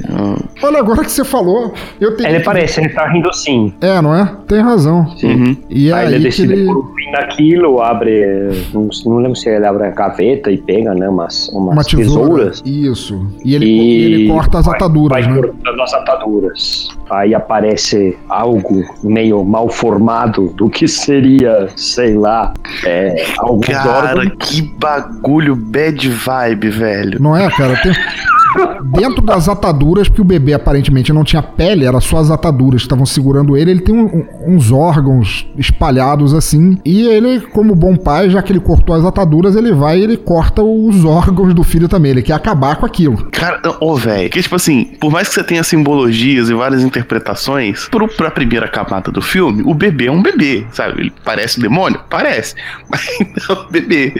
E aí o cara decide atravessar o bebê na tesourada parada e fica, caralho, que bagulho errado, velho. E aí é, é, é, muito. Eu até vou falar essa parte do bebê é um bebê, quando, quando a gente discutir lá, lá pro final, até vai, mas aí é, é um momento pior, porque o bebê sangra pra cacete, mas depois o sangue vira purê de batata, vocês notaram? E nada, foi a mesma sopa de ervilhas que usaram no exorcista. Sim, sim. E ele começa a inchar, né? Vira tipo um. Sei é, lá. Ele, ele, ele, ele, estica o pescoço, que deixa ele mais parecido ainda, como se o bebê fosse o espermatozoide, porque ele estica bem o pescoço para fora do purê de batata e depois começa a inchar. A cabeça dele começa a crescer. É, porque ele, ele espetou a, a tesoura em algum órgão de alguma coisa lá no meio do, do corpo e aí tem essa transformação bizarra e de repente na, em cima da cama dele aparece a cara do bebê gigante olhando para ele. E aí sim parece uma risada, assim, uma confrontação. Ele não tem escapatória. É, a luz começa a piscar, começa a aparecer cabeças gigantes de bebê gigante, todo lado, ele fica muito louco. E aí, aí é que, que é o momento final do filme, né? Quer dizer, o, o, o planeta é explodido de dentro para fora, como se tomasse um tiro assim, ele toma dois tiros, na verdade, de dentro para fora, o, o, planeta racha. O... Aí o homem que tava com a máquina não consegue segurar as alavancas, né? Começam a tremer, tipo, é. explodindo. É, isso, que, que leva, que, que é o que me leva a crer mais ainda que o planeta é a vida dele. Eu acho que ele tá se matando nessa hora e o cara tá puxando as alavancas, tentando segurar, tipo, segura, peão, vai que dá, vai que dá, mas ele não tem mais força, porque ele tá, o que quer que tenha acontecido, o cara pirou a porra toda já. E aí aparece a, a moça dentro do radiador com tudo branco, ele dá as mãos para ela e acaba o filme.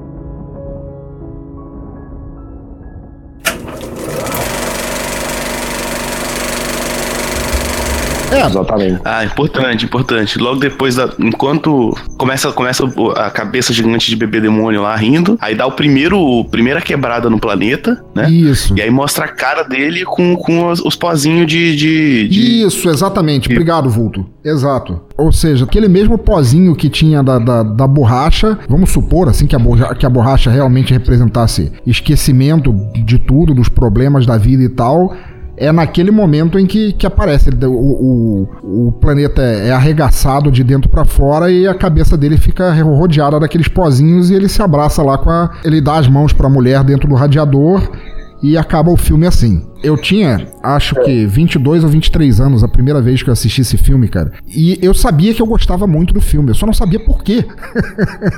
Como todo filme surrealista, ele também chama atenção primeiro pelas cenas, né?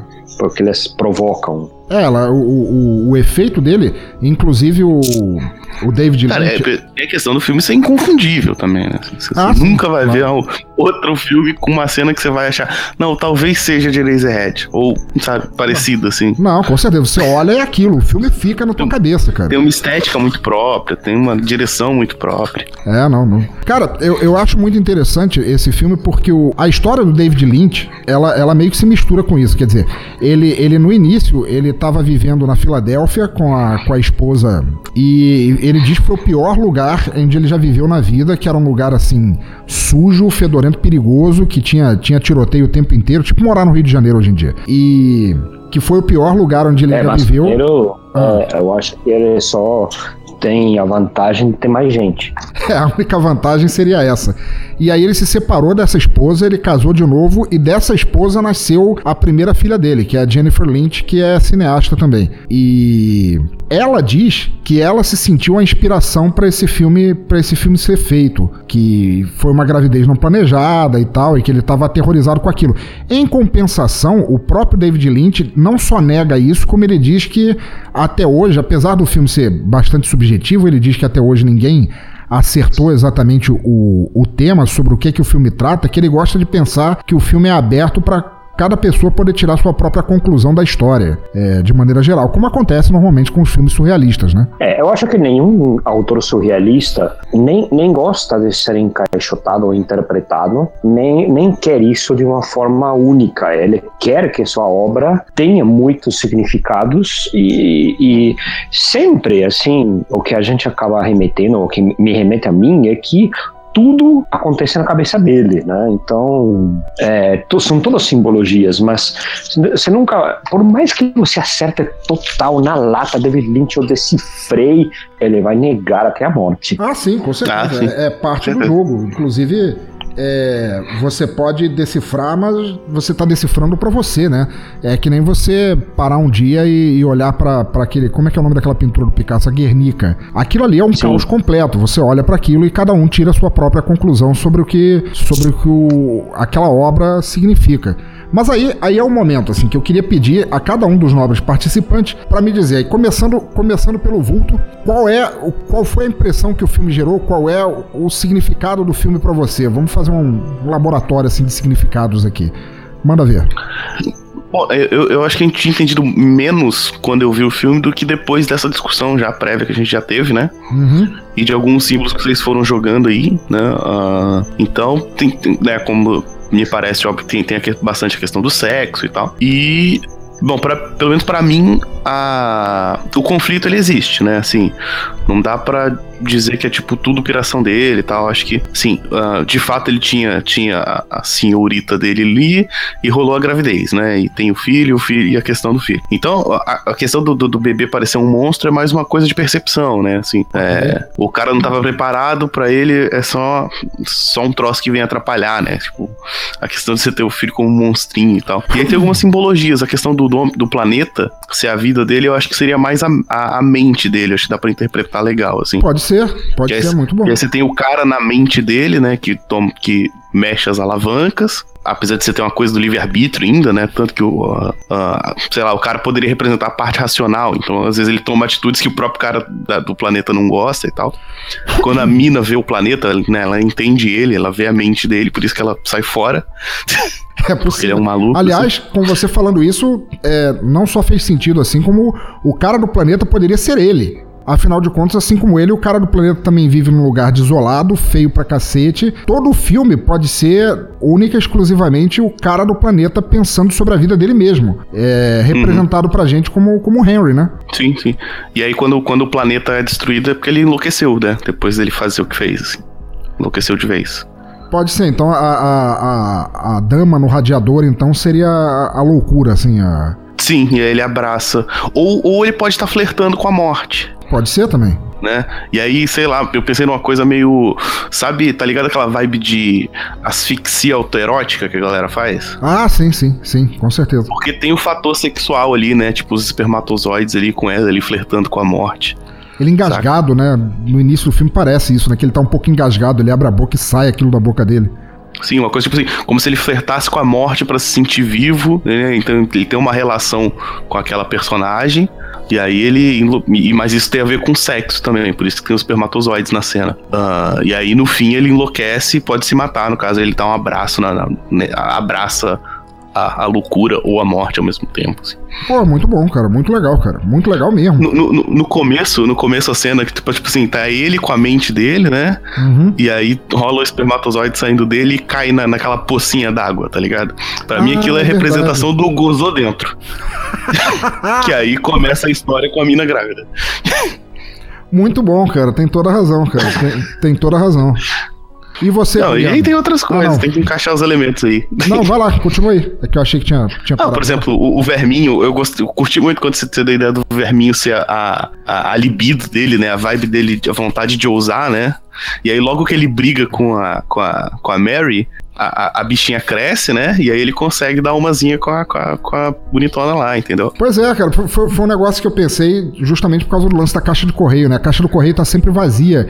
Ele fica esperando que alguma coisa chegue, que uma nova chance chegue ali que podia ser qualquer coisa, uma entrevista de emprego, uma, que viesse. E aí, deixando a chance, deixando a chance crescer, ele consegue. E ele resolve deixar crescer justo depois da cena que ele acha os espermatozoides nela. Sabe? Isso, exatamente. Pra mim ficou muito com cara de. Pô, ela chegou em casa com cheiro de sexo, tá ligado? ele ficou meio bolado. Ele ficou meio... Muito bom. Muito que ele bom. acha os espermatozoides nela, né, cara? Isso, essa cena eu achei muito estranha, assim. Pois é, isso é. Isso, porra, isso dá, dá muito que pensar mesmo, cara. E você, Julian? Manda aí, qual, o que, que você achou, o que, que você teceu da, da história do filme? É, primeiro é, tem, tem, várias coisas que a gente já encontrou, né? Então já vou umas outras, mas para começar, esse homem no planeta, realmente, para mim, o planeta e esse homem do planeta é o, é o corpo dele personificado como se fosse o id, né, o inconsciente e o corpo, é, enquanto ele faz as doideiras que é a cabeça que faz, a parte, digamos, racional seria o, o, o Henry fazendo cagada por aí pelo mundo, como todos nós. É verdade, e, e, é bem legal isso da gente, isso. da gente falando, porque cada vez que a gente fala e ouve um ao outro assim, a gente acaba meio que descobrindo coisas também assim no filme que a gente não via, que é, que é bem legal, cara. Muito bom. Esse fato de estar deformado e tal, acho que tem a ver com o que você falou, que o corpo tá, tá tentando, né, como, como sempre faz, né, quando a gente faz besteira besteiras, o corpo dá um jeito de, de tender fazer as coisas funcionarem, mesmo que a cabeça vá para outro lado, né? Isso muito, muito da cabeça está nisso. O homem no planeta e o planeta são o corpo dele e, a, e o, o inconsciente, a parte mecânica, coração, pulmão, dando um jeito para manter o corpo funcionando e as coisas funcionando, e a cabeça a parte racional que faz as cagadas da vida, personificado nesse Henry Spencer que vai perder a cabeça como a gente mente a cabeça e faz besteiras, né? É, e o resto são conflitos dentro da cabeça dele, né? A preocupação, e eu acho que tem tudo a ver o que você falou, provavelmente sim, essa talvez nasceu, né, com uma preocupação pela por exigir se, se chocando com a responsabilidade de ter que criar. Mas o resto vai acontecendo é, de forma diferente no conflito que ele tem justamente de cerca ou fico, mas por outro lado tem uma responsabilidade em casa, tem um que criar e claro que é nojento e tem tudo todo esse esse sentimento estranho. É, mas se você olhar um bebê, ele não, ele não é mais nada do que uma grande cabeça e um vermezinho, um corpozinho que mais ou menos se mexe. Com certeza, cara. Daí vem a expressão de que todo bebê quando nasce tem cara de joelho, né? Exatamente. Só você ó, fala que lindinho, porque ele é muito feio. tem, só, tem só sendo razão. pai pra dizer que é bonitinho. Não é bonitinho, gente, não é. Não, no, momento, no momento que feio. nasce, não, cara, não é, cara. É estranhíssimo. O cara é inchado, é feio, berra o tempo todo. Não, não é não, cara. A gente ama porque é nosso, cara. É bonitinho, não é não. E isso é muito também do pai, né? Porque a mãe acolhe, já, já né, ficou dentro dela, amamentou, etc. Mas para o pai é realmente um vermezinho estranho. Depois que você vai ter uma relação com, com, com seu filho de fato, né? Sim, sim. Uh, então, o, o, que, o que mais pesa justamente é isso, as, as preocupações para manter essa família, para ter responsabilidade, para crescer e todos os outros conflitos que ele tem, né? E esse momento de um escapismo rápido que seria ficar olhando para aquele mini show né, onde podem nos falar é, num palco que as coisas são bonitinhas, etc. É um momento que ele tem de sonhar, né? E também os vermezinhos que ele vai cultivando depois que você falou, eu acho que, que, que tem tudo a ver mesmo. São aquelas pequenas oportunidades que ele pode ter daquela força de vontade ou libido se, se explanaram de uma forma diferente do que o dia a dia horrível numa fábrica, horrível num lugar feio e escuro que ele tem como um destino. É, o, o, o negócio do verme que me fez pensar nisso também foi o fato de que ele esperava que o verme chegasse, assim, ele passava por ali, ele tinha que olhar para ver se tinha alguma coisa na caixa de correio, mas quando ele recebe, ele não mostra, em momento nenhum ele mostra aquilo para Mary, ele não quer compartilhar com ela, então é um segredo, assim, alguma coisa que ele queria, mas ela não podia saber, que para mim representa justamente isso, né? É o contatinho. Sabe, vai mantendo o contatinho, vai mantendo. Genial. Eu vou falar é, é. para vocês, eu não consigo, todas as vezes que eu assisti, já assisti esse filme umas 20 e tantas vezes, eu nunca consegui enxergar o bebê como sendo um bebê. Ele tá ali, a gente vê, ele tá ali, a gente não consegue não olhar para aquilo, mas ele não é um bebê. Para mim, possivelmente, é, o bebê era o símbolo da, de uma péssima relação. Eu acho que é, quando começa, ele vive uma vida de merda, ele tá num trabalho que ele odeia, numa cidade que ele odeia, e ele é confrontado. Não, não saberia dizer se ele já tinha tido um relacionamento com a Mary antes ou não, mas para mim, quando ele foi naquele jantar, era uma. Não foi porque ela tinha tido o bebê. Foi porque talvez eles estivessem tentando reatar o relacionamento e ele fosse confrontado a fazer parte da família, como se a família dissesse: agora você vai ter que casar. E ele vai para aquele, aquele jantar e ele se sente acuado do início ao fim. Ele olha para aquela cachorra sendo drenada, depois a mãe dele vai chupar o pescoço dele e ele fica, pô, o pai da, da, da Mary chega com aqueles joelhos absurdos e ele fica pensando, pô, será que é assim que, que é o fim da minha vida? Preso num relacionamento que eu não quero, é, tendo que sustentar uma família no estado que essa família que é. E quando ele cede e, passa a viver com, com a Mary, o bebê para mim era justamente isso, era o, era o peso, era o símbolo da, da relação que ele não queria quando ele queria liberdade, liberdade da cidade, liberdade sexual, liberdade em si, alguma alguma luz no fim do túnel. E para mim aquela cena do que ele que ele tá dormindo, tá ele e a Mary na cama e ele começa a tirar os espermatozoides, eles ficam entre os dois ali, é como se aquilo tivesse embarreirando, sabe? Fosse o, o, o ruim da relação, a, a, as coisas ruins que ele tinha que passar por estar com alguém que ele não amava, que ele não queria. Pô, eu, eu sou divorciado, meu primeiro casamento não, não foi uma das melhores coisas da vida e eu sei como é que é você às vezes ficar preso num relacionamento que você não quer e você fica o tempo inteiro sonhando com, com a esperança de que possa aparecer algo diferente, alguém diferente. E aí era a cobiça que ele tinha pela mulher do, do fim do corredor, que eventualmente ele acaba conquistando ou sendo conquistado por uma noite e que não consegue ficar com ele por causa desse peso emocional que ele trazia, que era justamente o relacionamento. Que, e naquela cena da, das borrachas, para mim, era ele ali mesmo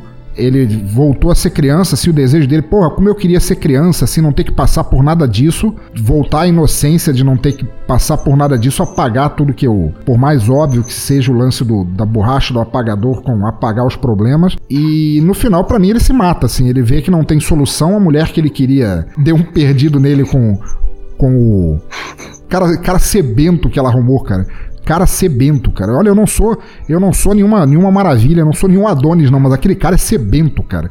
Ela troca ele e ele fala, porra, cara, eu tô preso num relacionamento que eu não quero, a mulher que eu queria não, não quer nada comigo, cara, eu vou partir pro abraço. Para mim, no final, ele se mata com um tiro na cabeça. Ele não aguenta as pontas e aquilo ali, para mim, é a história de um suicida. Caramba.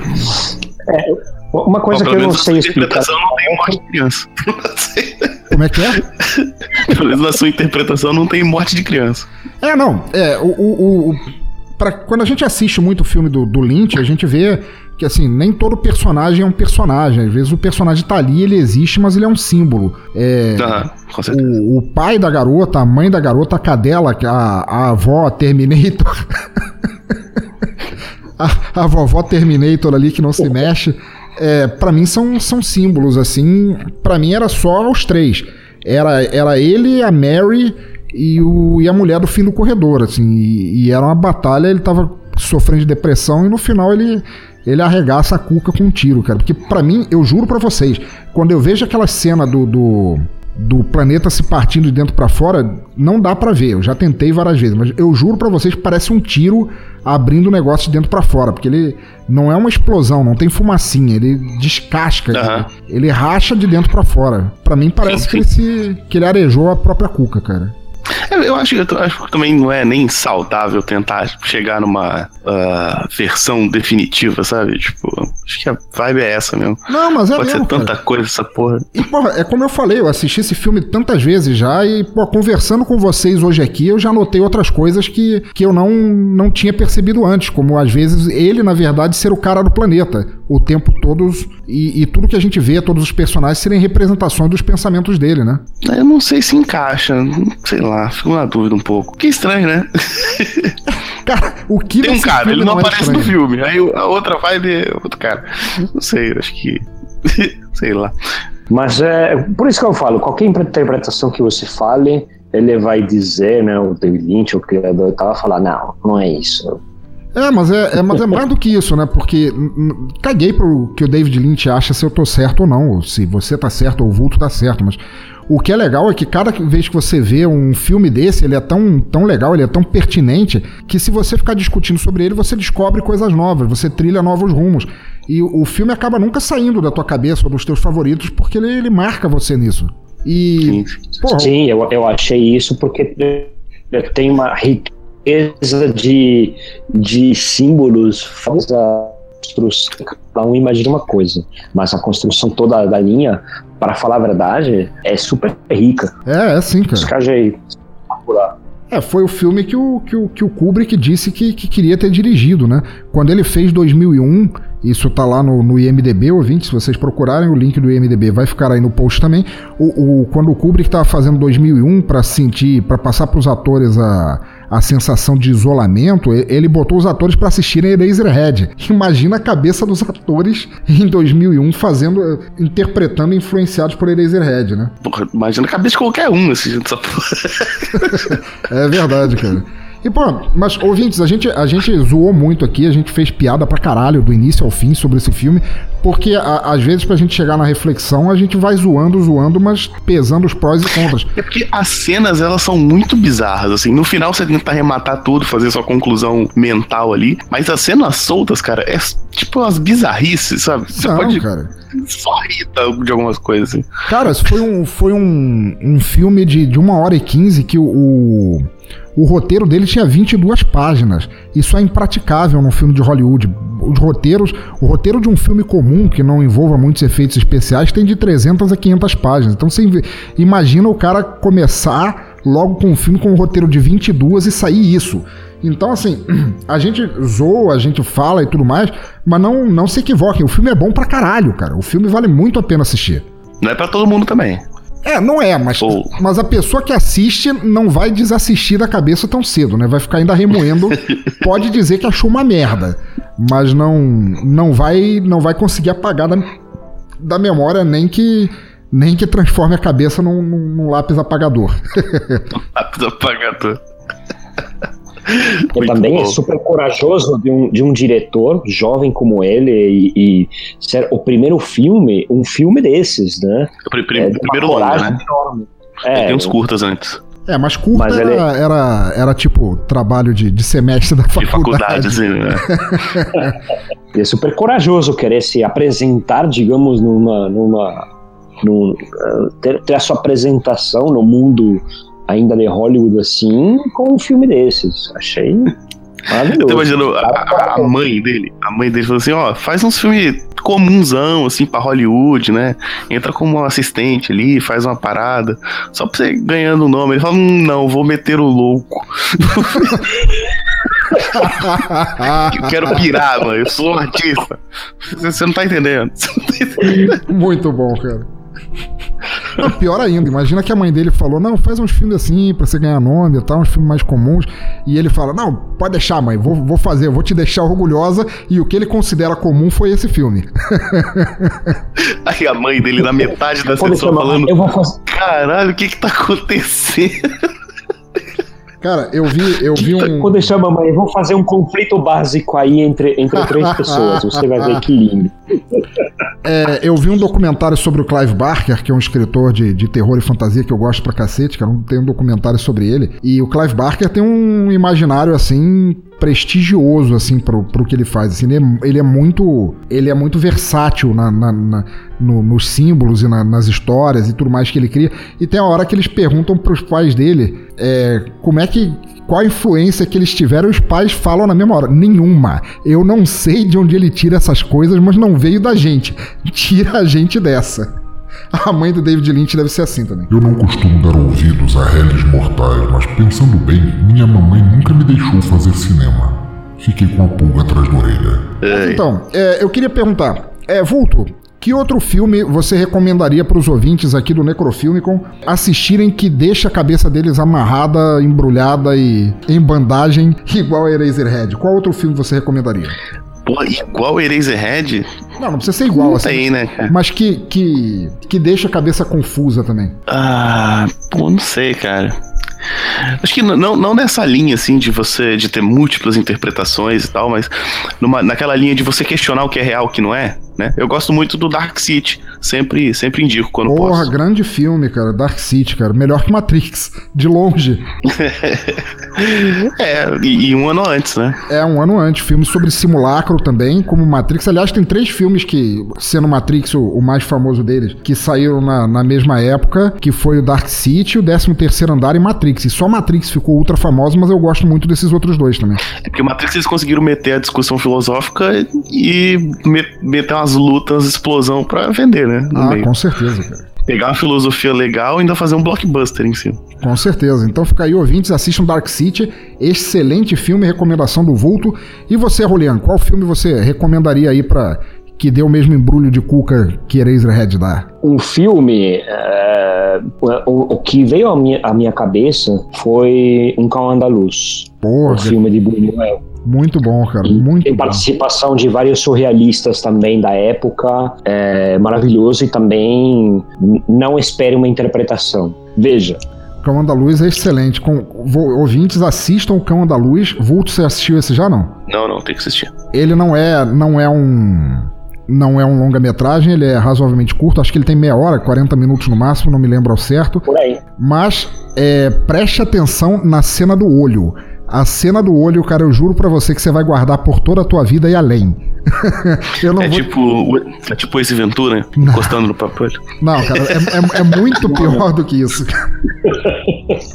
Eu não vou dizer mais nada porque isso é spoiler. Depois, ouvintes, eu quero, para quem tiver a coragem de assistir Eraserhead e Um Cão Andaluz, depois eu quero, eu quero comentários sobre a cena do olho, que essa daí é, é maravilhosa. E eu vou recomendar, pra falar a verdade, é, é difícil, não que não existam outros, mas é difícil porque Eraserhead, como o Vulto falou, é um filme muito. Só tem ele como ele, né? Mas eu pensei em recomendar é, um filme do Buñuel, o o Julian já recomendou O Cão Andaluz, eu ia recomendar O Discreto Charme da Burguesia, que é um filme doido pra caralho, que eu adoro, cara de paixão. É, eu podia ter recomendado a versão em longa-metragem de Alice no País das Maravilhas, feita pelo Jans Vankmeijer, que é um cineasta tcheco que só faz stop motion. Até os atores humanos no filme são stop motion, cara. E é, se você acha que, que Alice no País das Maravilhas é um livro doido, essa versão dele, cara, vai fazer você arrancar o cérebro com as próprias mãos. Mas, mas, na verdade, eu vou recomendar um outro filme que é meio curtinho também, que é uma, uma experiência de audiovisual chamado Meshes of the Afternoon. Agora, é, é um filme de uma de uma coreógrafa francesa chamada Maya Deren. Ela, ela já faleceu, se eu não me engano. Uma, uma cineasta e dançarina maravilhosa e ela tinha muito essa pegada surrealista e ela fazia. Os filmes dela raramente tinham diálogos, então não se preocupe, o filme ser francês, ele não tem nenhuma palavra falada, mas o título é diferente porque meshes em inglês é o nome do espaço que há entre as tramas de um trançado. Como se você pegasse assim, uma rede de pesca, o mesh seria o espaço que fica ali, o, lugar que passa, que não prende, os buraquinhos de uma rede. Então, Matches of the Afternoon é um filme que fala de uma mulher trancada em casa, tecendo e retecendo várias vezes na cabeça dela as possibilidades do que está acontecendo com o marido dela do lado de fora do marido, amante, namorado, o que for, do lado de fora da casa e sendo perseguido por uma, uma figura estranha que tem a cara de espelho. É, é um filme muito legal. Eu vou deixar eu não, não, sei se eu vou conseguir. O Cão Andaluz eu consigo deixar inteiro, ele tem completo no YouTube. O Matches of the Afternoon também tem inteiro no YouTube, eles vão estar no link. O Dark City, possivelmente não, mas aí vocês encontram na, nas locadoras do Cthulhu. E olha, assistam todos que é muito, muito bom, assim, é de virar a cuca. E eu gostaria de deixar de recomendação que os meros mortais assistam as branquelas. Várias almas do inferno se suicidaram só de ver aquele filme. Aquela porra não tem sentido nenhum. É, só queria fazer uma observação rápida. Claro, manda ver. É, já que em algum momento então os ouvintes podem arrancar o cérebro com as próprias mãos, como você falou, não esqueça de fazer lápis com borracha com ele, tá? Ah, sim, claro. David Lynch prova. Sustentabilidade. tem que tudo tem desperdício zero. ah, muito bom, muito bom. E para finalizar, pô, eu queria agradecer muito profundamente a vocês, cara, que não só são duas pessoas que eu estimo pra cacete, dois amigos inteligentes pra caralho, mas também são apoiadores aqui do nosso Teatro Escuro. E dizer, cara, é, começando pelo Vulto. Vulto, onde é que as pessoas podem te achar? O que é que você faz na vida quando você não está assistindo filmes surrealistas? Bom, obrigado aí pelo convite. Adorei falar desse filme sobre pessoas com empregos muito específicos. Aliás, é. adorou não, foi você que sugeriu, a culpa é tua. Eu adorei participar. Eu podia ter só dado ideia e falar, não, foda-se.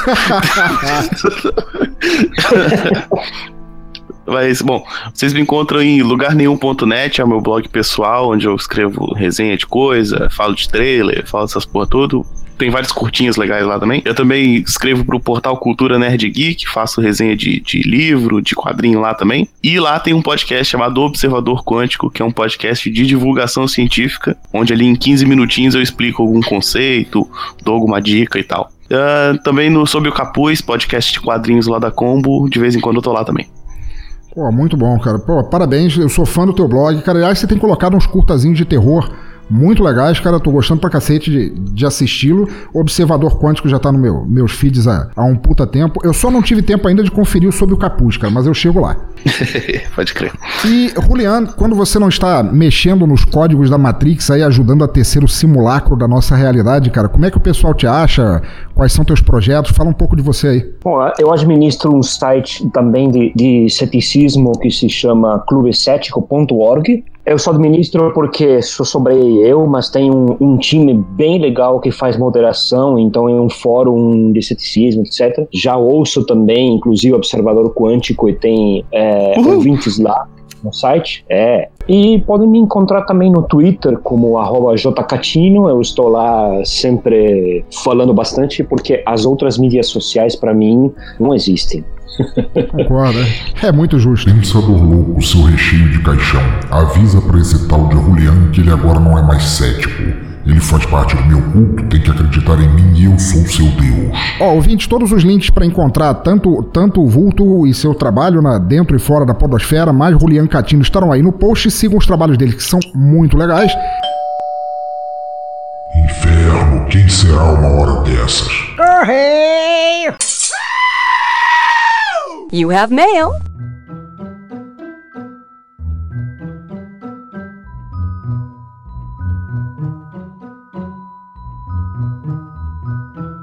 E aí, senhor, ficou legal?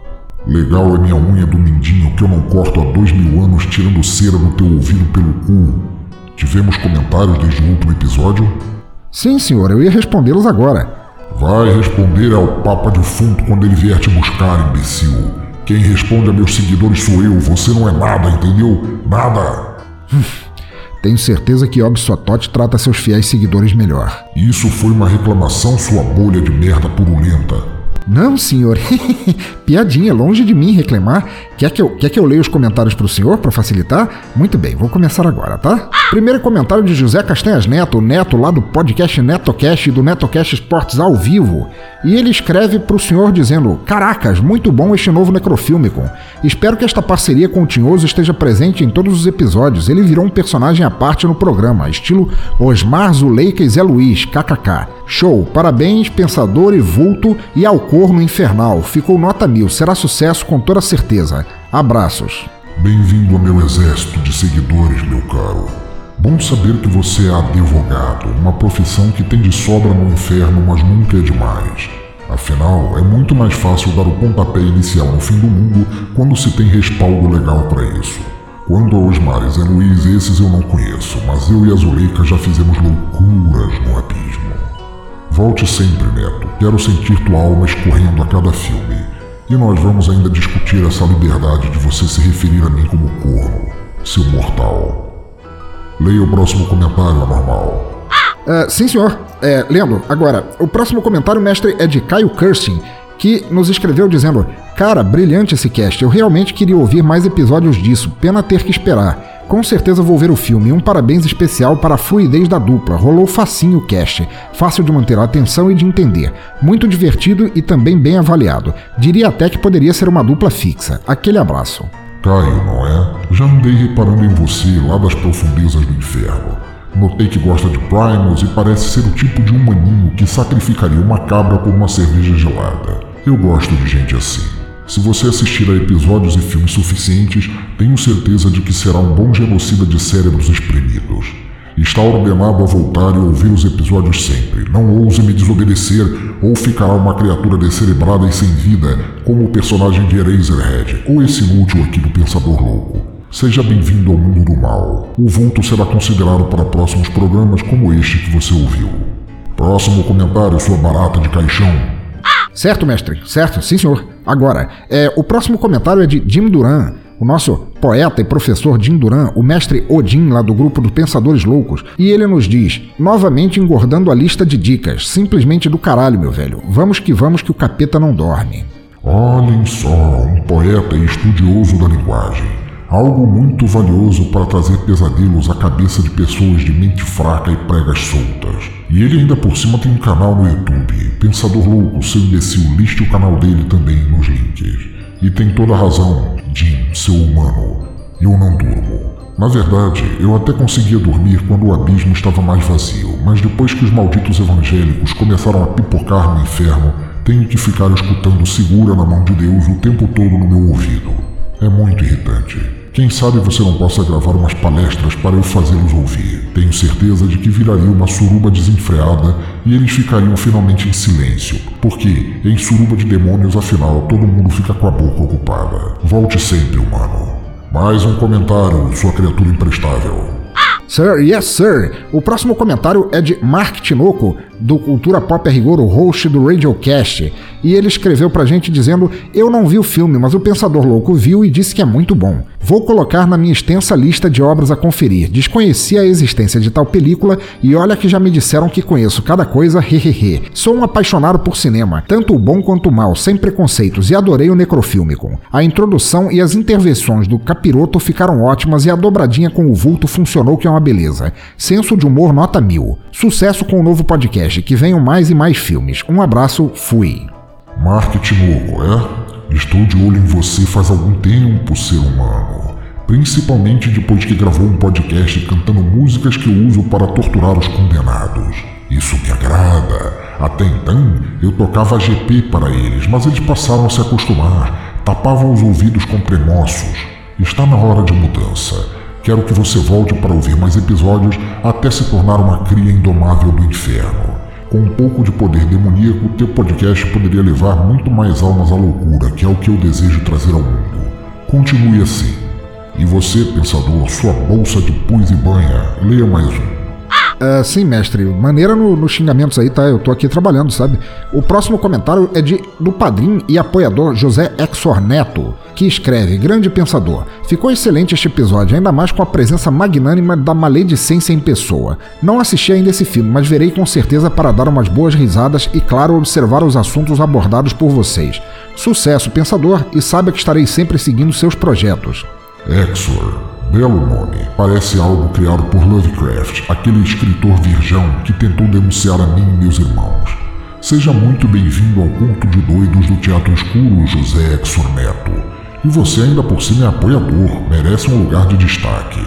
Afinal, pelo que soube, você trabalha com mainframes e só isso já é atitude sacrílega que em outros tempos te levaria à fogueira. Por favor, apresente-se ao RH que você tem um cargo lá esperando. Bem-vindo, mano. E você, pensador louco, leia mais um seu estupor. Sim, sim, senhor. Próximo comentário vem de Garcia Renato, que além de padrinho também é um grande participante dos nossos botecos virtuais e lá do, do grupo dos Pensadores Loucos, e ele nos diz: Olá, o que foi isso? O episódio nem chegou no feed e já ouvi ele inteiro. Que maldição! Brincadeira, adorei a pegada. Não vou ver o filme, mas espero muitos próximos episódios. Abraços e sucesso. Garcia, não vai ver o filme? Teu nome tá na minha lista há muito tempo, deixa ver aqui. Também é apoiador, ou seja, entrou voluntariamente no Teatro Escuro e ajuda a disseminar seu conteúdo.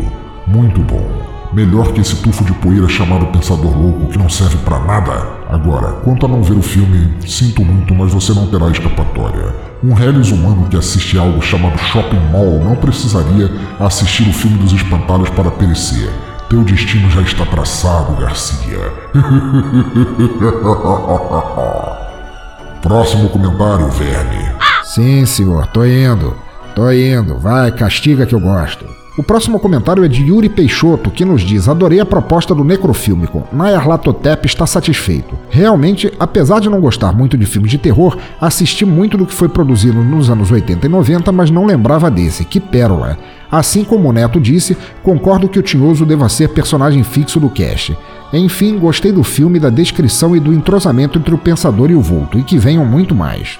Olha só, Yuri, amigo de Latotep ainda mais. Boas recomendações. Eu e Naná tomamos muita cerveja de alma assistindo Chaves de madrugada. Inclusive, a revista Play Devil, que veio com o pôster da Bruxa do 71, só foi lançada aqui no Abismo.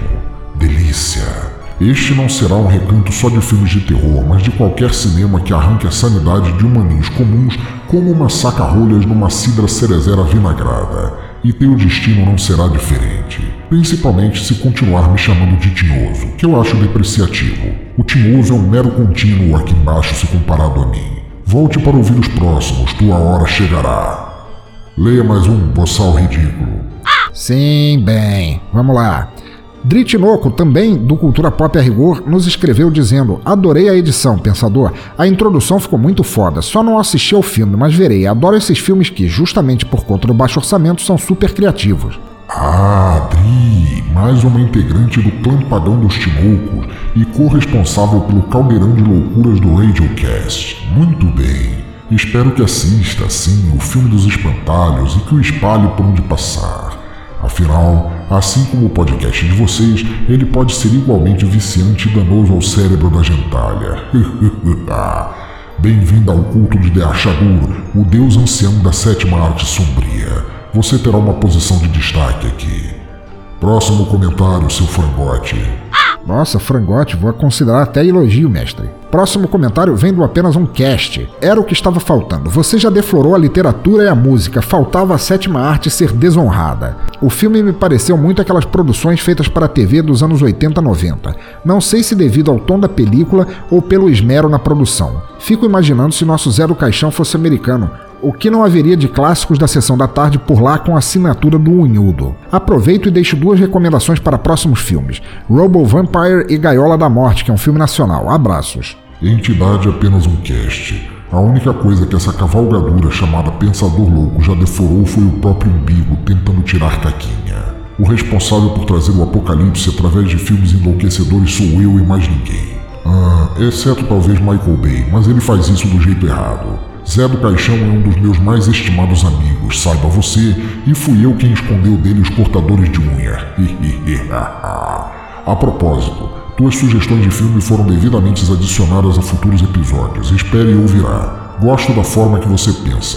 Saiba que pessoas assim têm futuro garantido no abismo, pisando nas cabeças da ralé. Volte para ouvir mais episódios ou sofra as consequências. Próximo, agora! Ok, mestre, narrando. É, o próximo comentário é um curtinho de Darley Santos que nos disse: Esses filmes têm uma crueza nos efeitos sonoros que tornam a experiência difícil de aguentar. Socorro! Darley Santos, seu humano de comentário pertinente. Você não tem ideia do que é um barulho difícil de aguentar. Pensem como é minha vida eterna ouvindo os lamentos das almas de deputados e as serestas de Nelson Ned. Terrível é ouvir o som de uma senhora japonesa comendo miojo e fazendo barulho de quem chupa a sopa por canudinho enquanto está com o pé preso no liquidificador ligado. Isso é duro de aguentar. O filme dos espantalhos foi fichinha. Não me faça repetir. Mais algum, sua besta? Uh, sim, sim, senhor. É, o próximo comentário vem de Thiago Trabuco, o host do NP Cash, também nosso apoiador aqui, e ele nos diz: abre aspas, é tipo um pug só que com saúde, fecha aspas, William Vulto. Eu tive quase uma convulsão de tanto rir com essa frase, quero uma camiseta com ela urgente. Muito bom programa, meu caro, curti demais, demais mesmo. Trabuco, esse nome não me é estranho, e não me refiro aos instrumentos que eu uso para lições anais na boate Ostra Azul do Inferno. Ah, sim o criador do NP Mysterium e do NPcast. Gosto desse rapaz, ele consegue viajar além em sua nave espacial. E também foi o único a comentar sobre aquele auau fofucho do filme, aquele devorador de cadáveres do dono. Seja muito bem-vindo ao culto, caro ser humaninho, e volte sempre. Não há como fugir. Siga em frente, pensador imbecil. Sim, senhor, sim, senhor. É, próximo comentário veio do Twitter, do Renato Petilli, também nosso apoiador. E ele diz: hahaha, acabei de ouvir e estou louco para ver o filme. Estreia brilhante. Isso mesmo, humano incauto. Ouça o necrofilme com mais de uma vez. Assista o filme incontáveis vezes. Deixe a insanidade drenar a bondade do teu corpo até você se transformar numa máquina de propagação do fim do mundo, bem do jeito que eu gosto. E essa criatura Helly chamada Pensador Louco agradece muito pelo apoio. Bem-vindo ao culto. Pronto, tenho dito. Muito obrigado, Sua Malignidade, pelas palavras blasfemas de sabedoria respondendo ao, ao, ao, pessoal que comentou. Eu tenho certeza que eles adoraram e eu tenho certeza que suas palavras foram de coração, ou o que quer que o senhor tenha aí batendo. É, posso terminar o episódio agora? Besta ignorante, você não serve nem para embrulhar bala juquinha. Fale de novo da Infinity Tour. Perfeitamente, mestre. Falando com tanto carinho, como eu poderia recusar? Infinity Tour, ouvinte do Teatro Escuro, turismo levado a sério de maneira que você sequer sonharia. É viagem, turismo em números, turismo pedagógico, gastronômico, city tour, ecoturismo, aventuras, lua de mel, turismo corporativo. É tanta forma de turismo ao alcance de vocês que eu precisaria de uma biblioteca cósmica só para listar tudo. Acham que eu tô de brincadeira? Pois eu desafio vocês, embarquem nessa viagem agora, de uma vez, não fiquem por aí crescendo fungos parados num sanatório mofado qualquer, que a Infinity Tour pode carregar vocês para lugares muito melhores. Vá agora mesmo em www.infinity.tour.br, os links estão no site, no post em toda parte. Curta a Infinity no Facebook e aproveite para dizer que a conheceu aqui neste reduto de turistas loucos e vá já fazendo as malas, não espere eu dizer de novo. Tua voz me irrita, mas a mensagem foi passada. Edite o programa e que o caos, horror e insanidade se espalhem nos ouvidos do mundo. E que eles viajem muito pela Infinity Tour. Gratidão, gratidão eterna por isso, mestre. Bem tempo de eu me internar no hospital aqui para curar as feridas das costas que estão doendo muito, principalmente depois que o senhor passou a jogar sal nelas. Ai, duvido que eles acreditem quando eu disser o que aconteceu. Bem, melhor falar de novo que foi minha vovozinha que me espancou. É, então tá, cinéfilos do abismo, chegamos ao final de mais um Necrofílmico, falando de um filme não apenas perigoso e enlouquecedor, mas também um dos melhores para te fazer pensar por muito tempo. Deixem aí os comentários, corram atrás do filme, os links estão aí para se conhecer um pouco mais sobre ele. O filme inteiro está no YouTube, mas ele é reduzido dentro de uma janelinha. Se quiserem, melhor vocês encontrarem ele facilmente na locadora de The Achagur. Todos os links referidos durante o episódio, como recomendações de filmes, também estarão no post. Comentem, divulguem, sejam nossos padrinhos, assinem nosso feed, participem e digam quais filmes estranhos e desconhecidos gostariam de ver em um próximo episódio. E agora, para encerrar com chave de trevas, nobre padrinho e amigo Juliano, qual música você escolheria para encerrar este episódio que falou de temas tão pesados como repressão sexual, relacionamentos difíceis, erros do passado, lugares imundos e tendências suicidas? Olha, a única pessoa que se me ocorreu que quando a gente ouve a música, se pergunta o que, que está acontecendo. Tem alguns, mas um que para mim é específico seria Frank Zappa e a música Filthy Habits. Puta merda, grande escolha, grande escolha. Eu sou um zapateiro apaixonado, cara, quase tanto quanto pelo mestre de Archagor. Fiquem aí, ouvintes, com Filthy Habits até o próximo Necrofilmicon e nunca fiquem olhando demais para dentro de aquecedores de ambientes. Porque sabe como é, né? Vai que a mortífera senhora fofão tá lá dentro cantando para vocês. Até o próximo. Vão e pequem mais.